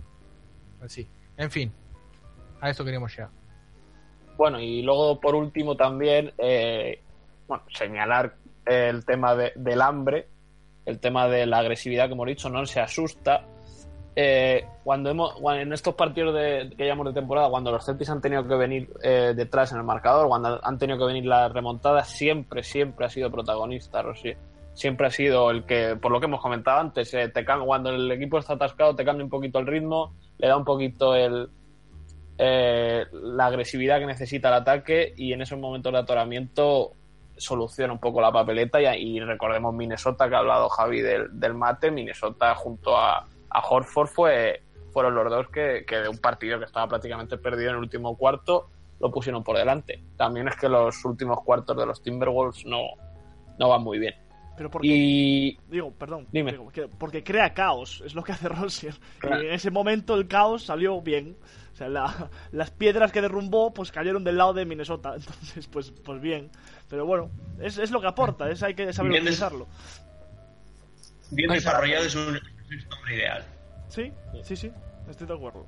Es un Y para terminar quería tratar lo del tiro que hemos comentado por encima, porque parece que, que eso, que se juega, aunque está siendo más en las últimas fechas, se juega a tiros, pero hasta hace una semana con la lesión de Thomas era un hombre que promediaba unos cuatro lanzamientos por partido. O sea, tampoco se jugaba, estaba todo le ves que está todo el rato moviéndose y tal, pero luego muchas veces no, no tiraba. Eh, promediaba eso, cuatro o cinco lanzamientos por partido, hasta que llegó el partido en, en Orlando, que eh, consiguió 16 puntos, que es su, su máximo de la carrera ahora mismo. Y, y luego cogió la racha Orlando, Oklahoma, Toronto y San Antonio, que todos por encima de los 10 lanzamientos eh, intentados. Y luego llegó el partido de ayer, vuelta de Thomas, baja 10 minutos su presencia en, en pista y solo lanza tres veces a canasta. A eso me refiero que tampoco, tampoco está excediéndose en lo del tiro. Es cierto que con la confianza y, y con la ausencia de Thomas que ha tenido que dar ese paso adelante ha subido, pero, pero por lo demás, bueno, tampoco está siendo demasiado, demasiado loco en ese aspecto. Un- una vez cerrado el tema Rocier, eh, nos toca saber eh, un poquito más sobre, sobre Jalen Brown, un adero que ya hemos dicho que es muy necesario en la rotación y que poquito a poquito está ganando eh, importancia. ¿Qué nos puedes contar, Juan? Bueno, eh, la temporada de Brown empezó muy bien, eh, en especial el partido que hubo contra Cleveland, cuando el primer partido que se lesionó Crowder. Pero poco a poco, pues sus aportes fueron bajando y mm, el último partido en el que tuvo, digamos, eh, bastantes minutos fue contra los Warriors, donde jugó 23 minutos. Después de ahí, desde el 19 de noviembre hasta el 2 de diciembre, en 7 partidos, promedio solamente eh, poco menos de 7 minutos, eh, 6,8 exactamente. Y eh, fue hasta el partido contra Filadelfia cuando empezó otra vez a, a recuperar los minutos en la rotación. Eh, desde ahí ya ha subido en los, en los últimos seis partidos, eh, ha subido el promedio a 19. El más bajito donde menos jugó fue anoche contra Charlotte, que tuvo solamente 9 minutos y pues eh, se le ha visto, digamos, mucho más, mucho más activo. El partido que obviamente más eh, nos más recordamos o más salta a la vista es el de Orlando, cuando hizo esa clavada contra Busevich, que terminó con 13 puntos, que es la máxima que ha metido esta temporada sin contar el partido contra Cleveland. Eh, y se le ha visto mucho más acertado en porcentajes de campo, que uno de los grandes errores, errores de Brown es que él sí fuerza muchos tiros, eh, tal vez porque aparte que no crea tiros para los compañeros, eh, está muy afanado siempre para, para tirar. En los últimos cinco partidos había llevado un 16 de 27 de campo, incluyendo un 4 de 7 desde el triple, que pues siendo una de sus debilidades es muy bueno. Y ese, se ubicaba como detrás de Smart como los jugadores con más con más eh, net, eh, net rating en, en estos últimos partidos. Y además, algo que seguramente ha hecho que Stevens lo vuelva a incluir en su rotación es, eh, son las estadísticas defensivas que, que ha promediado durante estos últimos partidos. Generalmente, digamos, nosotros no lo, yo personalmente no lo veía como un gran defensor, pero sus estadísticas cuando, las estadísticas de Boston cuando él está en cancha en el defensive rating es muy bueno. Es de 101.5 puntos por cada 100 posesiones, que son casi 3 puntos menos de lo que promedia el equipo en la temporada en general. Y individualmente además también como que ha mostrado mucha mejoría con limitando al 35% de campo a los jugadores que defiende, que los les reduce sus números en 8 puntos menos. Y eh, cuando está a menos de 6 pies del aro los deja en 47.4 de campo, que también es muy bueno pues por su por lo que cerca que está al aro. Eh, obviamente ahí influye bastante pues las capacidades físicas que tiene Brown, eh, que pues es- no es para ser un novato, es, tiene un cuerpo ya preparado para jugar contra cualquier jugador de la NBA. Y eh, en una lista avanzada que señalaba Forsberg para, para ESPN, eh, permite solo 0.7 puntos por jugada cuando está defendiendo, digamos, individualmente. Y eh, entre, entre todos los jugadores de la NBA se ubica, que han defendido al menos 95 jugadas así, se ubica en la novena posición, que pues, para un novato es muy bueno. Y como decía Sergio un poco con, con Rosier, yo creo que Brown aporta además en el ataque es mucha mucha agresividad, no solo por las clavadas o por esas, por por- pues, así como las puede meter, pues también ha fallado varias, pero es como la, el cambio de ritmo que le puede dar al equipo en muchos momentos, no sé qué opinan ustedes.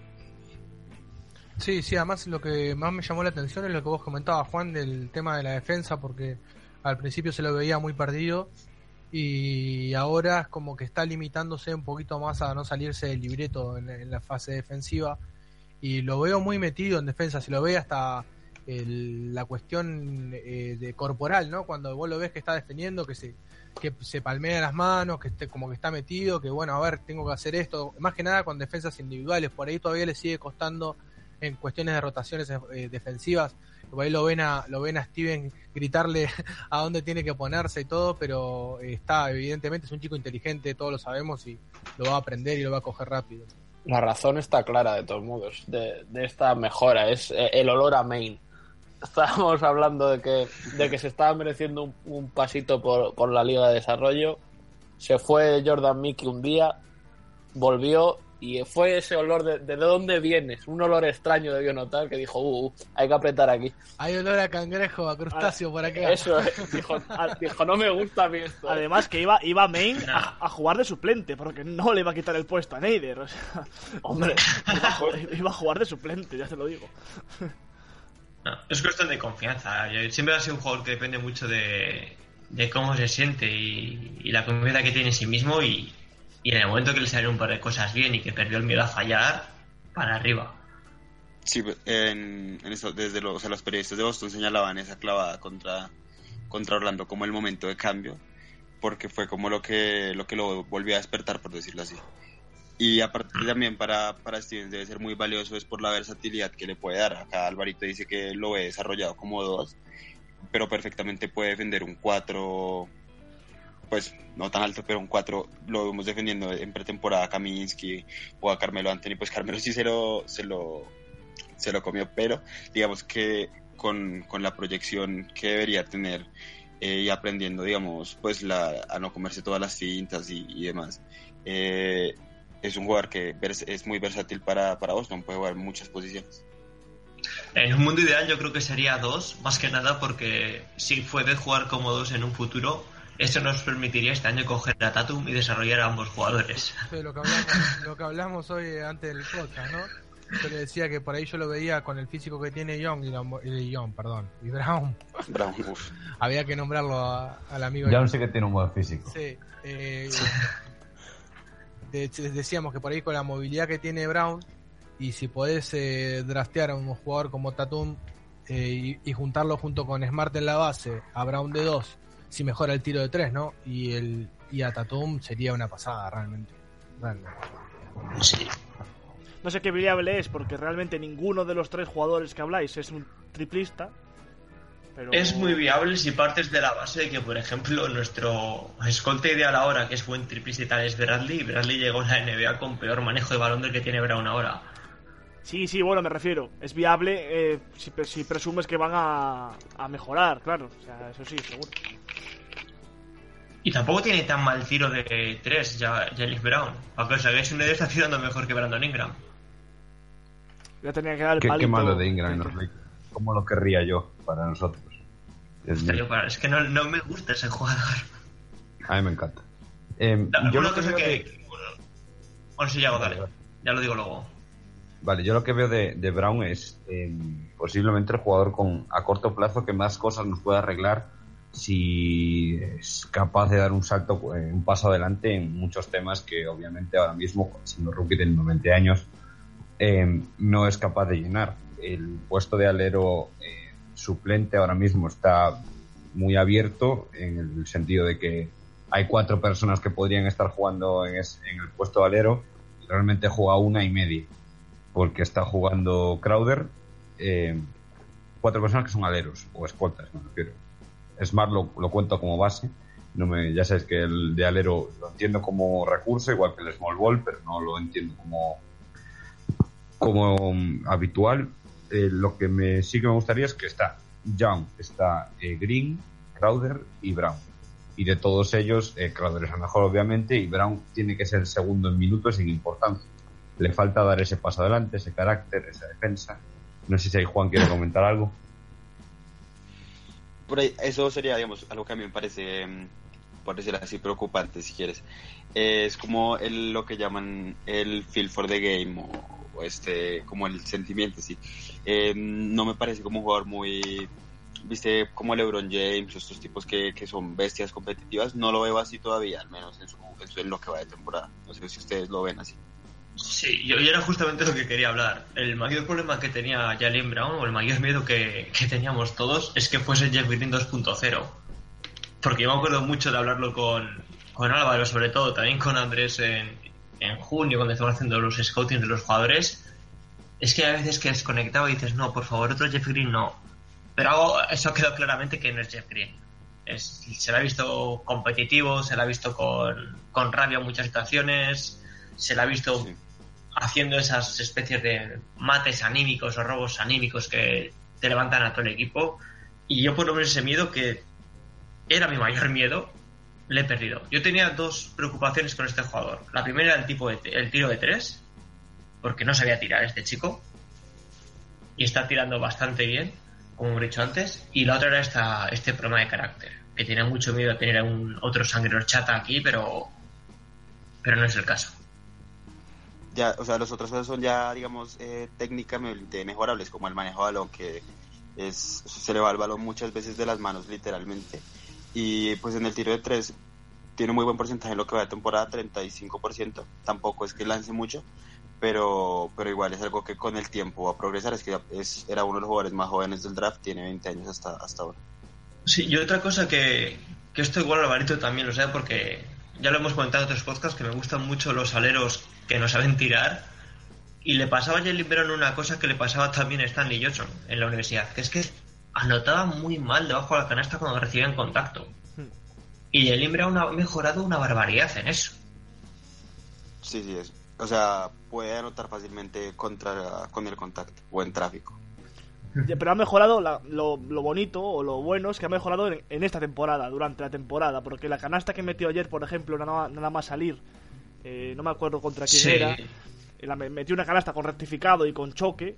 Esas dos las metía porque como que le daba un poco de miedo el contacto, no lo buscaba tanto, no lo aprovechaba. El propio Thomas, si, si Thomas se choca contra el jugador para aprovechar el contacto y poder rectificar y meter la canasta, pues eso Brown no lo, no lo hacía y bueno, pues son cosas que va, va asumiendo y va mejorando durante la propia temporada que llevamos pocos partidos, ni 30. Entonces, bueno, Que es muy bueno, ¿no? O sea, que no, que no espere al, al entre temporadas, al trabajo en el verano, sino que lo vaya mejorando claro, claro. desde ya. Sí, eh, al chaval se le ve que tiene ganas de aprender y que hay un buen equipo detrás, porque simplemente lo que ha mejorado en defensa, la, para saber pasar las cortinas, intentar poner el cuerpo, no comerse los abajos, el chaval se le ve. Y es lo que dijimos todos en el primer podcast del año.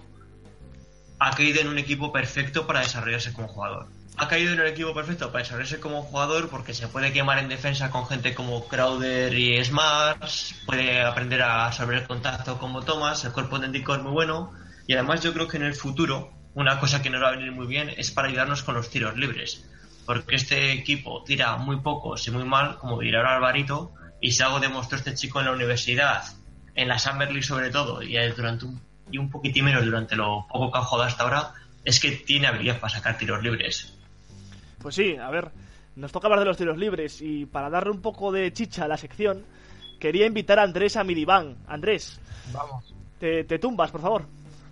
Ahí estoy, ya estoy. Bueno, que esto igual es algo inédito, pero un español va a hacer de psicólogo a un argentino, ¿vale? Tranquilos. Tómatela. Bueno, Andrés, cu- cuéntame. Voy a apuntarlo, ¿vale? Este es vivo, voy a apuntar cosas de psicólogo. Andrés, ¿qué, qué problema tienes con los tiros libres?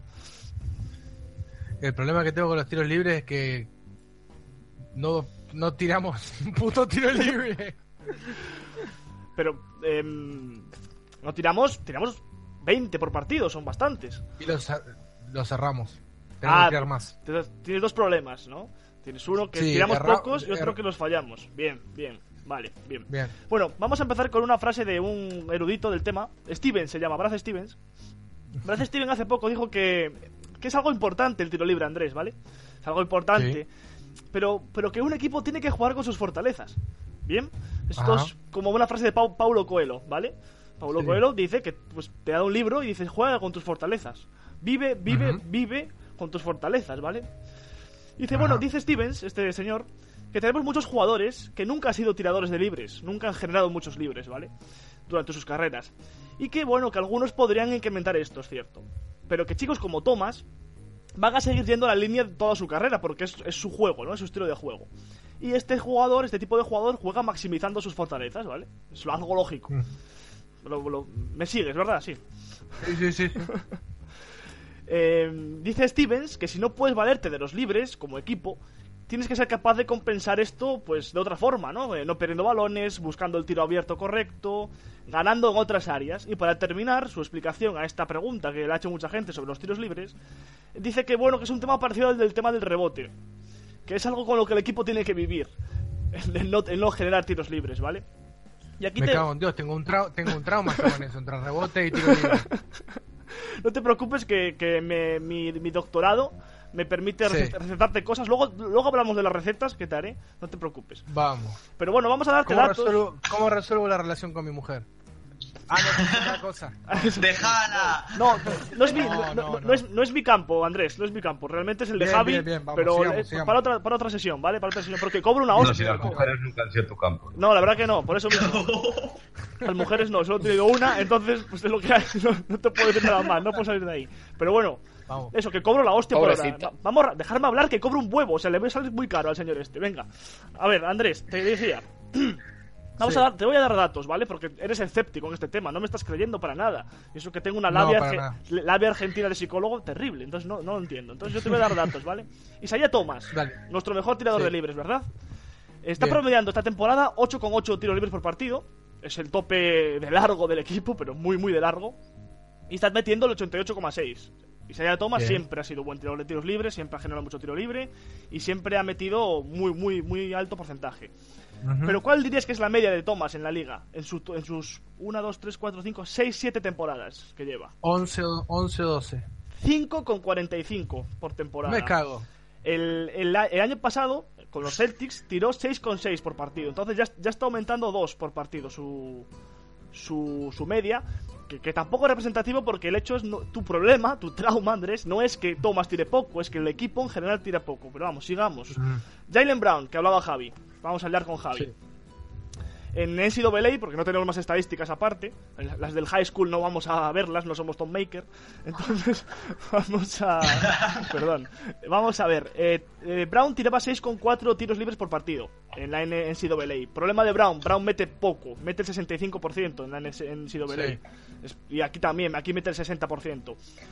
Aume- Aumentando la estadística a 40 minutos por partido, estaría rondando los 10 por partido en, en NCAA. Son muchísimos tiros libres, una locura. Es lo que el partido que hizo en Summer League, por ejemplo, de 10 tiros Claro. libres, de 11, de 10 ¿cuántos hizo? 17 una vez, ¿no? Me parece. Sí, sí. Exagerado. Bueno, son estadísticas, ya sabéis, aumentadas que no tienen por qué darse, pero bueno. En NBA, obviamente todo esto en el contexto de pocos minutos y, y el uso ¿no? que le da cada, cada equipo al jugador. Está tirando uno con 4 y eh, metiendo 60%, que es muy poco.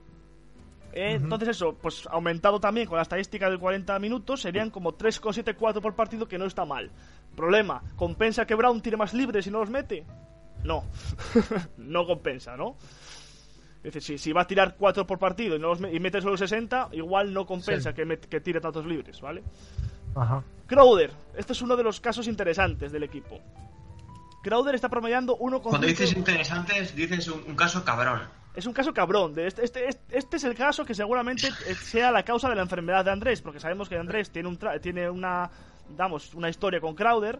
Entonces, bueno, todo- todas esas cosas sabemos que vienen de cosas del pasado y los traumas de que vio algo, ¿no? Pues bueno, pues esto es con Crowder. Yo creo que el problema es Crowder en el trauma. And- Andrés, Crowder está promediando 1,5 tiros libres por partido esta temporada. Una locura cuando era, era nuestra mejor, era nuestro segundo mejor tirador de libre. Claro, fíjate que está metiendo el 91,7% y, Claro. está, y está tirando los mismos tiros libres que, que, que Brown, que denota el 60%. Esa- eso es lo que no tiene sentido, ¿vale? Bueno, también hay que hablar del contexto de que, de que estuvo lesionado, está, aún sigue tocado, no tiene la explosividad, que tampoco, bueno, nunca fue un jugador explosivo, ni mucho menos, ni un jugador que se valiese del físico de la velocidad, digamos, ¿no? Para, para sacarse tiros libres. Pero bueno, su media en la liga, también hablando de, en contexto de que Maps no jugaba mucho, etc, etc, es 1,6 tiros libres por partido. Que bueno, está en su media. Pero es que el curso pasado tiraba 3,3 por partido. Entonces está bajando Claro. el doble. Estamos hablando del doble y bueno. Eh, si, eh, tiraba, bueno, eh, ya te digo, Isaiah Thomas tiraba 6,6 por partido el año pasado y, Crowder era el segundo del equipo con 3,3. Esa Sí. es, Crowder es uno de los defectos y uno de los eh, jugadores que dice Stevens que puede tirar más de lo que está tirando, ¿vale? Y es, yo creo Sí, que. pero por ejemplo, yo Sí, te digo, cuéntame, Amir, cuéntame. Johnson, que, Amir Johnson, que es un mal tirador de tiro libre, este año está tirando bien. Amir Johnson, lo tengo Sí. apuntado. Amir Johnson tira. Pero bueno, Ayer Amir- falló los dos. claro, pero Amir ¿Eh? Johnson, el tema. el Ayer- te- Sí, di, di, di, Javi. Ayer, ayer tiró dos y falló dos. Bueno, ayer, pero venía con 22 de 24. Sí. Sí, no, yo lo que quiero decir sobre Crowder es que hay tres posibles causas y solo me gusta una. ¿Cuál? A ver. La primera causa, que es la que puede que me guste, es que abusa demasiado el triple y esa me gusta porque, porque tiene corrección. Es decir, mañana le dices, deja de tirar A triples y no ya me está. gusta porque no le veo, le veo, te- le, veo tirando triples tontos y me estoy recalentando con Crowder con, con respecto a Bueno, pero esa, esa tiene solución. Luego hay otra causa que no tiene solución, que es que esté mal físicamente y no me gusta. Y luego está la peor de todas, y es que Crowder es un jugador que ha rendido muy bien en Boston, pero ha estado siempre bastante limitado en su juego. Y el año pasado vivía mucho en su juego ofensivo de coger, salir por su lado fuerte, ir a la canasta y punto. Ujú. Ujú. El miedo que tengo es que los defensores rivales le hayan pillado el truco y no tenga más opciones en ataque No, Crowder. yo veo un problema ahí con, con Horford. ¿Por qué? Porque antes abríamos, abrían la pista y ahora como empieza la jugada con Horford posteado, le impide siempre, además casi siempre del lado donde está Crowder, porque es el que lo asiste, se pierde la se pierde la penetración de Crowder por el por ese lado. No creo, no, no tengo los datos, ¿eh? pero viendo los partidos no creo que Horford le tape más huecos en la pintura de los que le tapaba Jared Salinger. Cuando hacemos estacionado sí, porque ¿qué pasaba? Horford, eh, perdón, Crowder por lo general eh, atacaba al aro cuando se movía la pelota por el perímetro, ¿sí? Y venía del, o- del lado contrario. Entonces, cuando llegaba, le llegaba la pelota, lo primero que hacía es, ni bien recibía, encaraba hacia el aro. Sí. Sí. Y eso se ha perdido, y eso se ha perdido porque está en estacionado no está no está forzando ese tipo de situaciones. Ayer sí lo hizo. Ayer Sí, pero ahí- ayer volvió a ser él, que es por lo que comentaba antes del partido, que salió la estadística, en plan, antes del partido ayer había metido 22 tiros libres de 24, y ayer tiró 2. Es lo que hizo Alvarito, no tiene, no tiene ayer- sentido eso. Sí, Ayer fue la dos- primera jugada, la primera jugada dos- del partido a por Batum. Sí. Sí, sí, Pero fueron Bueno, doble y falta. Y, y y luego, Sí, pero también, también tiene que ver la defensa contraria. Quiero decir, cuando tú te vuelves predecible, yo te, Ah, te- te- te dejo, me doy un paso atrás. Digo, vale, sé que vas a tirar, seguramente no te estoy concediendo ni un triple, porque lo pispas. Crowder es el jugador que más pisa la línea de tres cuando va a tirar de la liga. Sí. Debe ser uno de los que más pisa. No, no sé si la estadística se la da NBA Stats o no. Pero bueno, pues es también condicionante. Entonces, si, si Crowder durante 15 partidos no, no penetra y siempre tira, pues la defensa le va a ajustar. Y ya, cuando aunque quiera penetrar, le va a costar porque la defensa le está tapando el hueco. Son, es una pescadilla que se muerde la cola, ¿no? Todo, todo el rato. Bueno, Varo, ¿cómo me curo entonces? Bueno, te quería decir que, bueno, Harden. aunque, aunque no- normalmente no admito que gente venga a las consultas, pero bueno, lo de Javi tiene lógica, pero no está titulado, entonces tampoco le hagas mucho caso. Bueno, te sigo contando datos, eh, Andrés. Bradley, Dale. Bradley, Bradley no, nunca ha sido un gran tirador de tiros libres. No es que los tire mal, pero no tira muchos, ¿vale? Nunca ha sido de, de generar tiros libres. Está promediando esta temporada 1,6 y su media en la temporada es 1,28 en su carrera. Entonces está mejorando las marcas de tiros libres. Eh, su su tope, te digo, su tope es 1,9. Entonces no es mucho tampoco. Es en la, en la, en la 13-14. ¿Qué más? Otro, otro jugador llamado a, a tirar tiros libres en los Celtics, Marcus Smart. Bien, Marcus Smart está tirando 2,3 de, me- de media esta temporada. Problema, como Brown está No tirando mete. un 62,5%. En, en NCAA tiraba 7,3 de media, que es una locura. Una locura. Y tiraba como sobre el 77%. Y, y bueno, ya te digo, su tope en los Celtics, que tampoco tenemos muchos datos porque lleva jugando poco tiempo, son 2,7 y su media en la liga 2,3. Entonces Marcus Smart está en su media de juego. Problema, siempre hemos dicho que Marcus Smart no ha- nunca ha penetrado ni ha- y tiene que hacerlo. Entonces, bueno, no es que sea bueno, pero bueno, es, es uno de los jugadores a- a llam- llamados a, a tirar más. Sí, pero de nuevo, desde, desde que está jugando de base está volviendo a penetrar más. Correcto. Pero ¿y por qué lo hacen hack? O hack. Pero bueno, y, y- y lógicamente, porque no los mete. Falla bastantes. Pero decir, bueno, no, no mete, a ver, no mete como para hacer un hack a lo Jordan, pero. Pero bueno. no- Oye, psicólogo, dime. psicólogo, Doctor, por ¿y favor. no puede ser esto estrés... Perdón, doctor, ¿no puede ser esto est- estrés postraumático después de haber perdido a, a Salinger y a Turner, que eran buenos tiradores? Sí, puede ser, puede ser, puede ser. Y, y de ahí, Javier, eh, como ves cómo no está titulado, no sabe lo que estaba diciendo. por, eso, por eso empecé con la frase de Stevens diciendo que bueno, que el equipo tiene que jugar con sus fortalezas. El año pasado teníamos más tiradores de tiros libres con Turner y Sally. Este año no. Entonces, pues hay que entender. Yo entiendo que esto es un proceso, Andrés, de aceptación, de. Te lo comentaba en el artículo con los triples, ¿te acuerdas? Pues puedes adaptarlo un poco más a- aquí. Mira, Amir, Ah, a-. Amir está tirando eh, uno con un, un tiro libre por partido está tirando este año, pero bueno, obviamente el contexto es malo porque no, no tiene presencia prácticamente, o sea, no tiene uso ofensivo. Y bueno, jugadores como Olinik también. es- su- mira, Olinik ha subido su media un poquitito. Eh, Rossier está tirando mucho menos que su media en la NCAA, pero también hay menos menos uso. Te decía Javi que mira, Rossier, lo que es lo que me comentabas antes.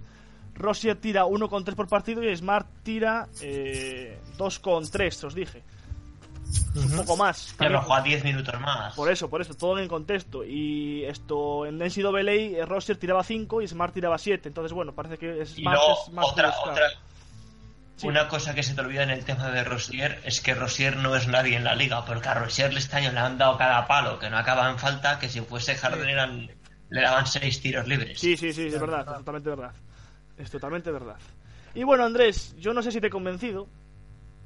¿Verdad? No, Y la no- verdad que eh, estoy un poquito más aliviado, pero yo quiero más tiro libre, por más que me diga Steven que no Sí, es la fortaleza. pero, pero, pero a ver, obviamente, a ver, en, los- en- en- en estos tratamientos, te comento, en estos tratamientos se mezcla unas sesiones presenciales, que por cierto, Sí. si tienes libre el 28 de diciembre, te vuelvo a dar cita porque esto no está arreglado. Obviamente, Bien. Andrés está a punto. ¿A las 11 te viene bien? Dale, bárbaro. Venga. Y, y una, y un- una parte de farmacológico, ¿vale? Ah, ¿Con qué me drogo? Vale, bien. O sea, el tema este es. Claro, te, te vas a drogar. El tema todo Eso es- te interesa más. Claro. Eso me interesa más. todo, todo el tema este eh, viene a, a- más que a, a co- a- no a curarte sino a consolarte a intentar hacerte ver que, que es algo que no tiene solución como el rebote o no tiene solución o es muy complicado es, es muy complicado pescar sin caña vale Bien. entonces pues yo te voy a recetar no sé si lo prefieres en pastillas o en sobres ¿cómo lo prefieres? Como quieras. seguro Da igual. no hay problema ¿eh? que te vayas Trago a, pastillas, a- a- pastillas perfecto pues bueno, te vas, a Bien. to- te vas a tomar una pastilla de NBA Stats después de comer, ¿eh? con el Sí. estómago lleno, todos los días una. Y te vas a ver los, los últimos 10 campeones de la NBA, ¿vale? De los últimos 10 años, Sí. ¿vale? Y, puede- y podrás ver, puedes ir uno a uno, ya tú ves las dosis según te vaya afectando, ¿vale? Que Vale. ninguno, ninguno de los 10 últimos campeones de la NBA terminó en el top 7 de tiros libres intentados, ¿vale? O sea, Ujú. nunca fueron unos grandes tiradores, pero es que es Sí. más, los últimos tres campeones, que son Caps, Warriors y los, y los Spurs del, ju- del juego bonito, los Spurs Sí. de- del Beautiful Game, ¿no? Eh, estaban entre los siete peores de la liga en tiros libres Ah. intentados, ¿vale? Entonces, bueno, tú te lo, ajust- te lo. Yo ahí te dejo totalmente libertad para que te dosifiques las dosis de NBA Sí, pero. Andrés, un con... No, pero Andrés, yo un consejo. No, no, es un consejo. No tengo que mirar la estadística de triple, porque todos esos jugadores, todo ese equipo tiraba mejor triple que nosotros. Bueno, no, pero tirar, no. tiro- y tirar tiro libre solo, sin marcación, desde, desde la línea de tiros libres es mucho mejor que tirar Andrés, triple pero en movimiento. esto es, esto es una Ah, sesión. no, renuncie, No. Esta es una doctor, sesión, esto es, esto es una No, sesión para Andrés. hablar de los tiros libres. solo. Ah, perfecto, perfecto. quieres unidad de 10 años atrás es 2006, por Sí. supuesto no veas las finales de 2006. Porque esas se ganaron desde la línea de tiros de libres. tiros libres. Exacto.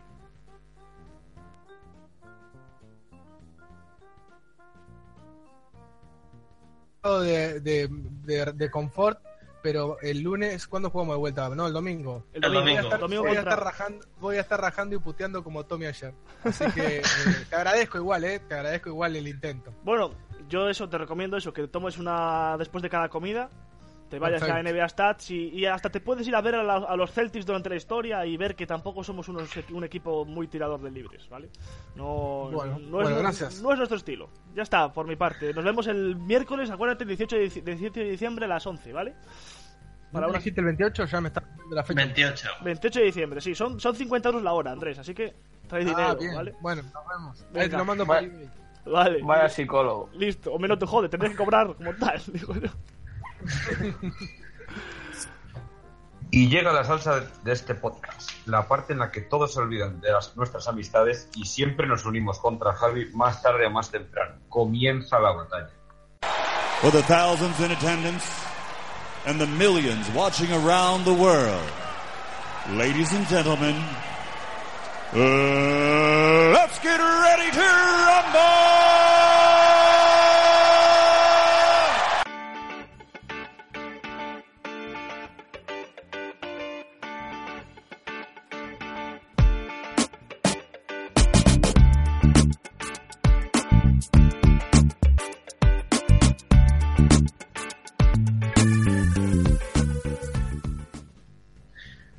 Nos toca hablar sobre el posible traspaso a Thomas, que ya sabemos que es un poco descabellado así a, a corto plazo, porque básicamente es nuestro mejor jugador y uno de nuestros eh, contratos eh, más bajos. De hecho, eh, anda por el 150 de toda la liga, como os digo todo.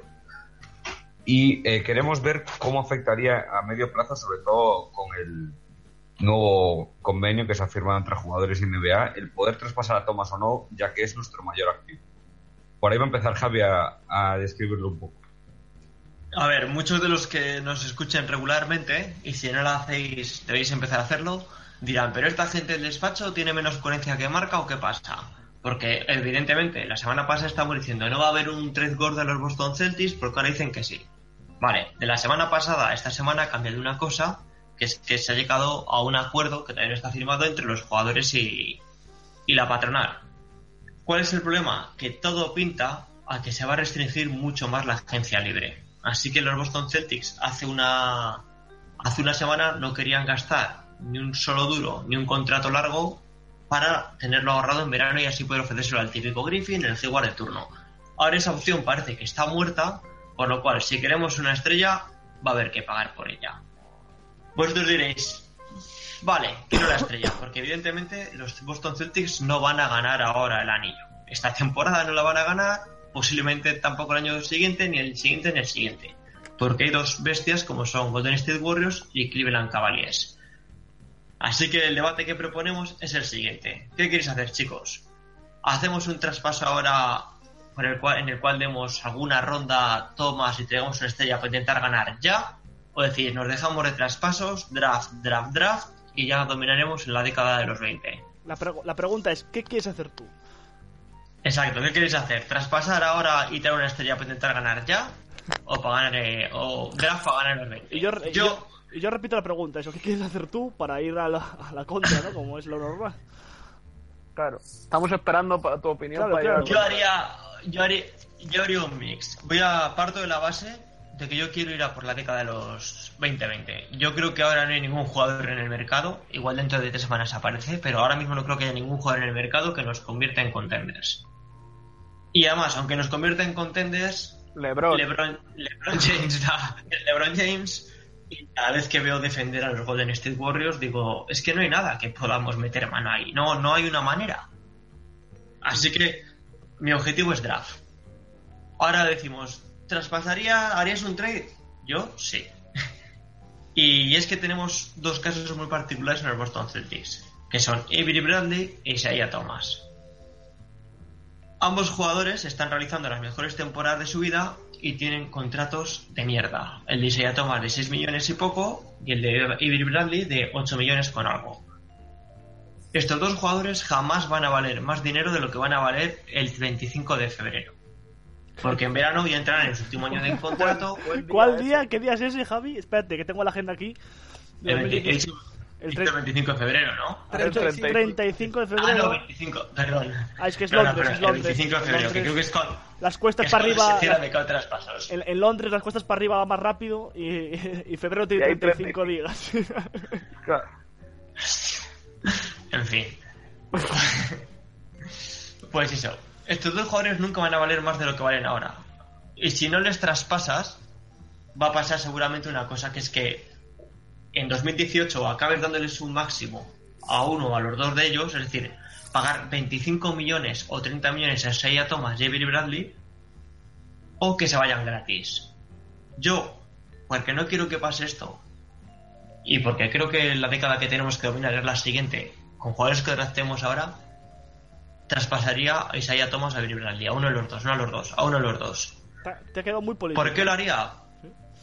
¿Por qué lo haría? No lo haría por una superestrella, porque, insisto, no creo que podamos campeonar con ningún jugador que venga ahora mismo. Lo que sí buscaría es un trade de Avery Bradley más un buen reboteador. Avery Bradley por un buen reboteador más una primera ronda de este año. En un mundo ideal el traspaso sería algo parecido a Andrew Bogut más la ronda de Dallas por Isaiah Thomas y Cele. Algo así que cuadre salarios. Pero no tiene sentido, Javi, pues con eso estás mejorando a Dallas y la ronda te quedas una ronda de mierda. No tiene ningún tipo de sentido. No va a ser una ronda de mierda porque Dallas, por mucho que reciba a Thomas, nunca va a entrar en playoffs. ¿Vos te Va a ser una ronda de lotería. ¿A vos te parece que va a ser una ronda de lotería? Sí, No te la yo creo que comas, sí. ¿no? Dallas En- con. En el oeste. Sí, pero que, que, que va a- Tendría ahora Dallas para entrar en. ¿Le quedan por jugar a Dallas cuántos partidos? ¿50? No, menos. 45. Para entrar en playoffs tendría que hacer algo así como 35 o 10. Tendría que hacer ese traspaso en febrero y, co- y Dallas tendría que mantener el récord que está manteniendo para hacer una cosa así. Claro, pero es, que, todas pero es que maneras- Dallas, a día de hoy, Dallas tendría que hacer un 35-10 para entrar en playoffs. No lo va a hacer con Bueno, Thomas, eso- no lo, eso lo no haría, lo haría claro. con LeBron. ¿Cómo que no tienes tan claro?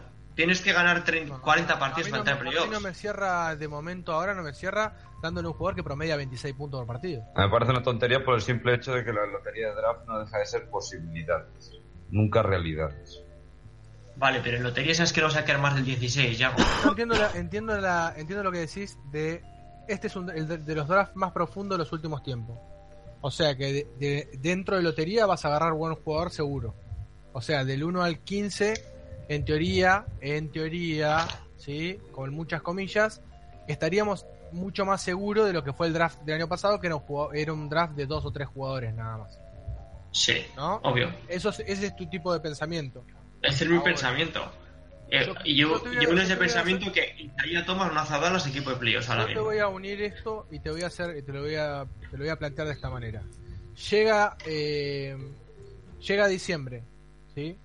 Sí. Eh, traes a Bogut por un jugador de rol más una ronda que le que pongamos arriba a nosotros. Mejoramos el rebote drásticamente con Bogut, vas a, vas a mejorar, pues un buen reboteador, vas a mejorar en defensa y vas a mejorar el, el- el rebote, ¿sí? Sí. Llega, te quedas con la ronda, te quedas con la ronda de Nets, ¿sí? Y al momento de eh, llegar la agencia libre, tentás a, por más que no le puedas dar el máximo, le ofreces a un, a un jugador como no sé, Hayward o Griffin, ¿sí? Haces el intento por traer a Hayward y a Griffin. Y de última, si no lo traes, recién ahí hago otra y planteo el traspaso. Sí, pero es que Isaiah Thomas va a valer menos en el draft de lo que vale ahora en febrero. Pero ¿cuánto menos puede valer Javi? Pues seis bastante meses- menos. Son seis meses de diferencia, no hay tanto. Sí, sí, hay, tempo- hay media, hay media temporada, hay media temporada y unos playoffs de diferencia, es bastante Yo diferencia. me juego en la cabeza que la idea de Stevens todavía, la idea, perdón, de Ainge, Hostia, todavía más Andrés. allá, más allá de que, más allá de que, de que no se pueda ofrecerle un máximo todo. Vamos a ponerle que los Clippers hacen lo mismo que el año pasado y llegan a, llegan a playoffs y hacen sapo. Y Griffin dice, ¿sabe qué? Se van del culo, me voy a la mierda, me voy al este, donde a un, a un equipo competidor del este donde pueda, donde pueda patear culos. Y se lo lleva Raptors. Bueno, y va y le presenta y le presenta el proyecto como se le presentó a, um, ¿cómo se llama? A Durán. A, a Durán. ¿sí? ofreciéndole por ahí menos plata, pero dándole eh, Pero es que Andrés, no es menos plata. Durán ahora ha perdido igual, al año ha perdido 3-4 millones. Estamos hablando de que Griffin igual pierde entre 7 y 10.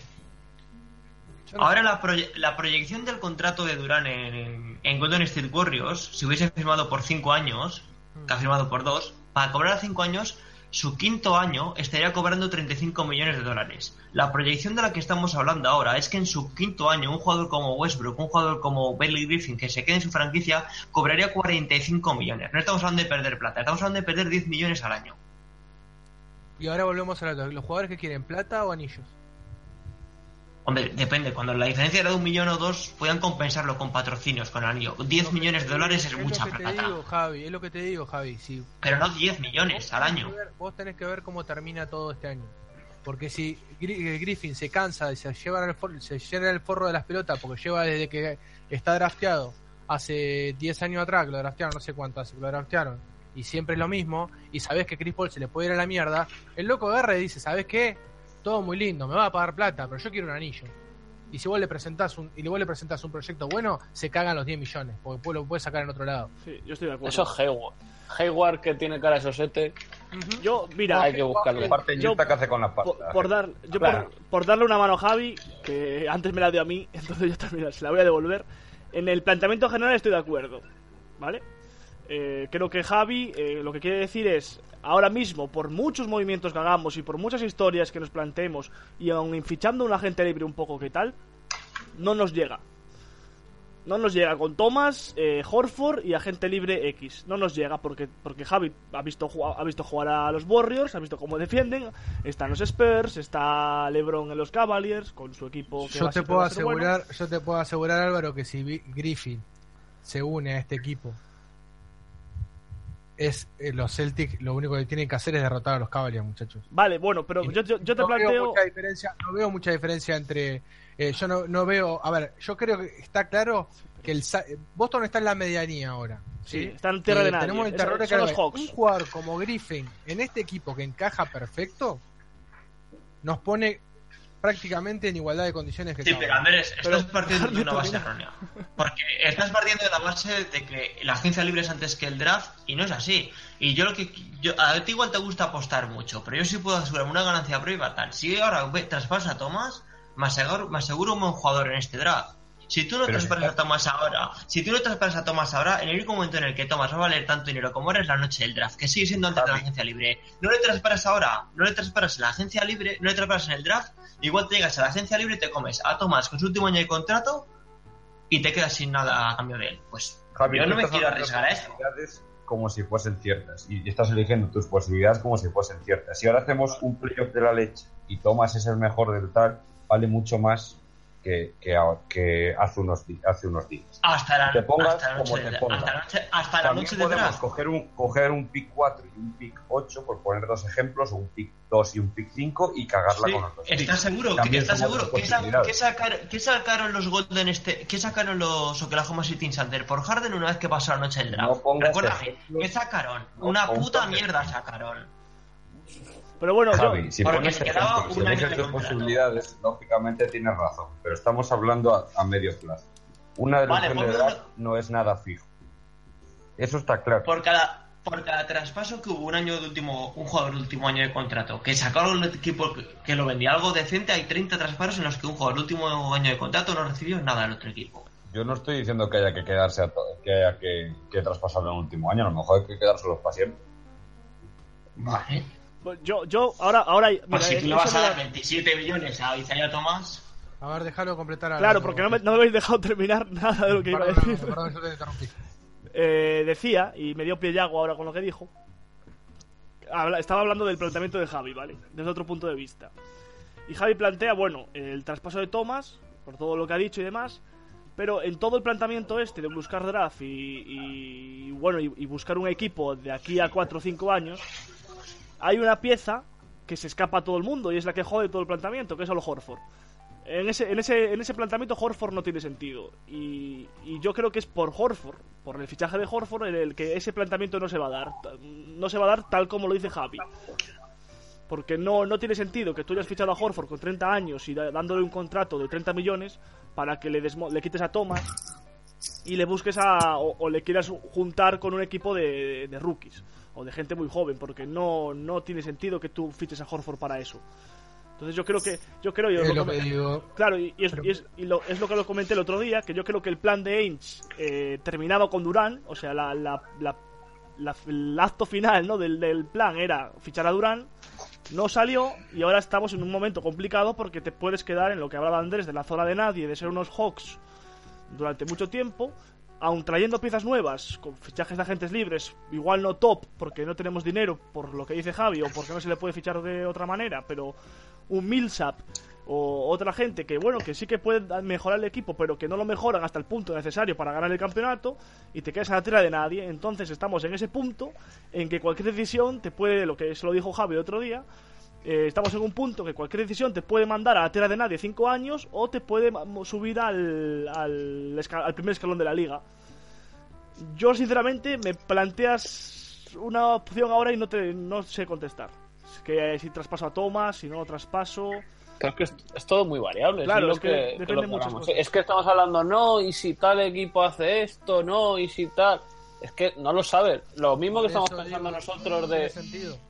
Lo, que estamos pensando nosotros de, no, pues traspasamos a Thomas, nos hacemos una, una con una primera ronda del draft del año que viene. Es que eso lo pensarán los, los otros equipos también. No van a decir, me traigo a Thomas, pierdo una primera ronda del draft, que es un draft muy bueno, y encima a Thomas me voy a tener que quedar con él y me voy a, y voy a tener que pagarle veintipico millones. Es que no es No, tan fácil. Hay una, hay una diferencia entre Boston y otros equi- y unos cuantos equipos que se ha cansado de repetirlo 30 veces Danny Ainge, que hay muchos equipos en la NBA que su objetivo no es ganar el anillo, que están muy cómodos con- haciendo buenas temporadas y no les no quieren ese salto porque eso significa luego pagar impuestos. Ahí tenemos el ejemplo de Oklahoma, porque se deshizo ese equipo. Bueno, Javi, pero vos mismo lo estás planteando. Esto es un negocio. Yo no veo a Ainge saliendo de una reconstrucción, metiéndose ahora a mediano a mediano plazo, ¿sí? Eh, a mediano plazo, estando en una mediocridad, el siguiente paso es dar el paso siguiente hacia adelante y no volver a la mediocridad. Porque esto es un negocio, no perdamos, no perdamos de, de vista esto, no va a estar cuatro años de vuelta en la mediocridad Pues si esto es un negocio, Andrés, Nos van a, nos van los cuelgan a todos. desde- se, se retira Brady, ya se retiró Ortiz, y los cuelgan a Claro. todos de voto. Sí, pero Andrés, si esto es un negocio, yo no veo a Griffin perdiendo 10 millones al año para irse a un mercado todavía más pequeño, como es el de Boston comparado con el de Los Ángeles.